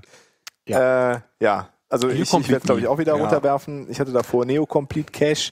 Das äh, war schwierig zu konfigurieren, weil irgendwie die Hälfte auf Japanisch ist der Ihr- Dokumentation. Ihr Nerds, ja. ja, Ähm, ich weiß, ja. Ja, grundsätzlich, was ich, ich werde, glaube ich, mal wieder ganz an den Anfang, wie ich es am Anfang hatte, das machen. Da konnte ich nämlich einfach Textmate-like, den Kram completen äh, und zwar über Buffergrenzen hinweg, was halt ganz cool ist, wenn du irgendwie deine Migration offen hast oder irgendwie ein anderes File, da den Variablennamen geschrieben hast und den in einer anderen Datei brauchst, dann kannst du ihn trotzdem completen. Mhm. Aber das macht das- TextMate 2 auch. Ja, äh, egal, auf jeden Fall, das fand ich eigentlich so ziemlich praktisch. Ja. Äh, und den ganzen anderen Kram, mein Gott. Ja, also äh, was man aber nochmal dazu sagen muss zu diesem ähm, äh, You Complete Me, für die Leute, die Oh ja, das- C-Sprachen benutzen, ist es äh, noch ein bisschen interessanter, weil äh, in dem Fall benutzt er halt die Clang-Infrastruktur, um äh, Oh. dir äh, die Sachen halt sinnvoll vorzuschlagen, also kontextsensitiv dir deine Vorschläge zu machen. Und das ist halt eine Funktionalität, die gra- grundsätzlich in Vim halt nicht eingebaut Ja, ist. und also wenn man C programmiert, dann ist das durchaus Genau. was, was man sich angucken kann. Genau. Und also von dem Aspekt, vielleicht kann man es ja auch so konfigurieren, dass man das dann halt in Omnicomplete per Tastaturkürzel hat, weil dann macht es vielleicht auch Sinn für einen C-Programmierer, das mal auszuprobieren. Ja. Und dann ist es halt wie in Xcode quasi, die Omnicom äh, die Autocompletion, also halt äh, s- kontextsensitiv. Ja. Ist cool. Ja. Fein, fein. Hat sonst jemand noch Tools? Nee. Nö. Nö. Dann kommen wir zu Events. Ja. Kurz, Ah. kurz und knackig. Genau, also Rails Girls Rheinland wird wird in zwei Wochen stattfinden. Ja. Da sind auf jeden Fall Basti und ich Coaches. Lukas, du auch wieder? Äh, wahrscheinlich eher nicht. Nee. Nicht? Wahrscheinlich Oh, Ich war, war äh, hatte eigentlich vor, da auf einer Konferenz zu sein und ähm, auf jetzt der, auf der Krakau, nee, äh, äh, der Rocklauf. Genau, auf der Ja. Rocklauf. Die habe ich Ja. dann abgesagt für Rails Love. Äh, für, Rails, Girls. Wow. Ja. Jetzt stehe ich unter Druck. Nee, machen, Äh, das machen wir schon, machen wir schon. Genau, da sind wir diesmal Coaches. Ja, zwei Ähm, letztes Wochen- Mal bin ich Wart ihr noch leider Girls? nicht gewesen. Hm? Letztes Mal wart ihr noch Girls. Genau. Genau, letztes Mal waren wir noch Girls, diesmal sind wir Coaches. Ja, bin sehr gespannt. ja, ich freue mich total. Ja. Und Ja, es- danach also mir hat es sehr viel Spaß gemacht in Köln. Das, Ja. Oh. also, ist ja jetzt äh, in, In- Monheim bei InnoQ. InnoQ, genau. Genau, ja, und danach werden wir sicherlich mal, mal mit der Liane und der Tatjana quatschen. mhm. Naja, ähm, ansonsten gibt es Rails Girls auch diese Woche, am Donnerstag bei Intro. Das diese Follow-up-Meeting. Da bin ich. Ja. Oder eins eines der der Follow-up-Meetings. Sind schon gar, also ich glaube, der, Voll- der Name Follow-up-Meeting wird ihm gar nicht mehr gerecht. Nee, es ist Das ist eigentlich- einfach ein eigenes Meetup Red Skulls für, Yugi. äh, für Genau, also es ist eigentlich eine User Group. Also das Für ist Mädchen. Nee, Gem- noch nicht mal, weil die Liane hat mich nämlich jetzt Ja, aufgeklärt. richtig, Es ist eigentlich eine User Group für Leute, die Raids lernen möchten. Das ist also bisher Der, viele der Thomas Kreuzer Riegel gewesen. von Nerdhub, der lernt auch unter anderem bei der Vielleicht Race. sollte man das, vielleicht sollte man das einmal umtaufen. Ja, also es soll natürlich schon äh, die Frauen motivieren, dahin zu gehen. Ne? Ja, also deswegen finde ich das Branding schon gut. das. Ich glaube, das ist schon sinnvoll. Ja, aber wenn man jetzt gar nicht davon ausgeht, dass wenn man jetzt als, keine Ahnung, Designstudent oder so irgendwie gerne programmieren lernen möchte, also als ja, aber wenn es dann wieder männlicher um, umbenannt ist, dann schreckt es vielleicht wieder die Mädels ab. dahin zu Ja. gehen. Also ich denke schon, Ah, dass Rance die, Girls und Ant Nee, Boys. nee, nee, nee, einfach Raids Girls. Ah, Da gut, können dann von die mir Jungs aus. trotzdem hingehen Ja. und die können sich auch mal in der Mu- Minderheit fühlen. Ja. Und sich Genau. ein bisschen. Ja. Äh, ja. wie ich gesagt habe. Dann Colonna B jetzt am Mittwoch. Oh, das ist ja schon in zwei Tagen. Das ist äh, richtig. genau, das ist Machst dir auch keine davor Sorge? quasi. Bei AdCloud. Wir müssen keinen Talk vorbereiten. Wir müssen keinen Talk Wir haben vorbereiten. dafür gesorgt, dass andere Leute Talks halten. Yeah. Ich zum Beispiel. Es gibt Du machst diesmal- einen Talk. Ja. Worüber wirst du sprechen? Ich äh, werde darüber sprechen, äh, was Functional Programming ist im Allgemeinen und wie man da als Ruby-Programmierer vielleicht äh, Vorteile ausziehen kann. cool, cool. Cool. Ansonsten Dann, gibt es äh, äh, einen was Talk über- über, Style Guide Driven Development. Was auch immer das ist. Das ist ganz cool, habe ich jetzt gelernt. Ja. Von Nico Hagenburger aus Berlin. Verraten ist so viel. Genau. Und ähm, Die Leute dann müssen, jetzt, gibt's- die müssen, Leute müssen ja da hinkommen, ne? richtig. Äh, und dann gibt es noch einen Talk über Messaging. Messaging, AMQP, Von einem von AdCloud. Ne? Genau. richtig, vom Muss man ein Stefan. bisschen treten, aber er findet statt. Der Talk. Mach das jetzt, genau. Äh, genau. Und dann zur Einweihung. Ist das, ist das die Einweihungs-User Group? Ja, Ich glaube schon, ne? Ja, kann man mal die sagen. Cologne JS in dem neuen, in den neuen Hallen des Ko- Kovoco, die die Botfabrik. Botfabrik, wo wir uns mal erklären lassen müssen, wo das herkommt. Oder weißt du das zufällig? Ich habe keine Der Ahnung. Name? ja, da nebenan ist irgendwas, was Bottchen. Das heißt, er hat auf jeden Fall einen Ja. realen Bezug, der, Finden wir noch raus. der nicht weit hergeholt ist. Reichen wir nach. Und ne, das nochmal wichtige Betonung, das Koboku ist jetzt in Köln, in der Südstadt. Ja, nicht mehr in Deutsch, richtig. ähm, Ja, das das Also genau. auf jeden Fall. Events gibt es natürlich auf Nerdhub. ja, aber selbstverständlich, selbstverständlich. Wo Wir hatten auch es- sonst. Wir hatten uns Genau. ja eben schon ganz kurz geteasert. Ja, genau, genau. Ähm, dann nach äh, so ein kleiner bisschen Off-Topic, aber trotzdem habe ich mich heute sehr, sehr gefreut. Äh, Du als- stresst ein bisschen gerade, was Ja, ich fühle mich gehetzt. ich muss wohin? Äh, die ähm, unsere lang, lange ersehnten Nifty Drives, äh, Nifty Mini Drives, wie sie ja glaube ich komplett heißen, sind angekommen. Genau. Dieses äh, Micro SD-Karten Adapter Tray für die MacBooks, MacBook Pros, Mac Protinas und so weiter und so fort, wo man also schön in den großen SD-Karten Slots halt so einen kurzen Adapter reinstecken kann, der dann komplett versenkt. Dirk ist nicht, komplett ist. beim Dirk nicht so ganz hundertprozentig, der ist noch ein bisschen unzufrieden, wollte ihn auch in Pink haben, hat ihn in Silber bekommen, hat ihn trotzdem genommen. Skandal!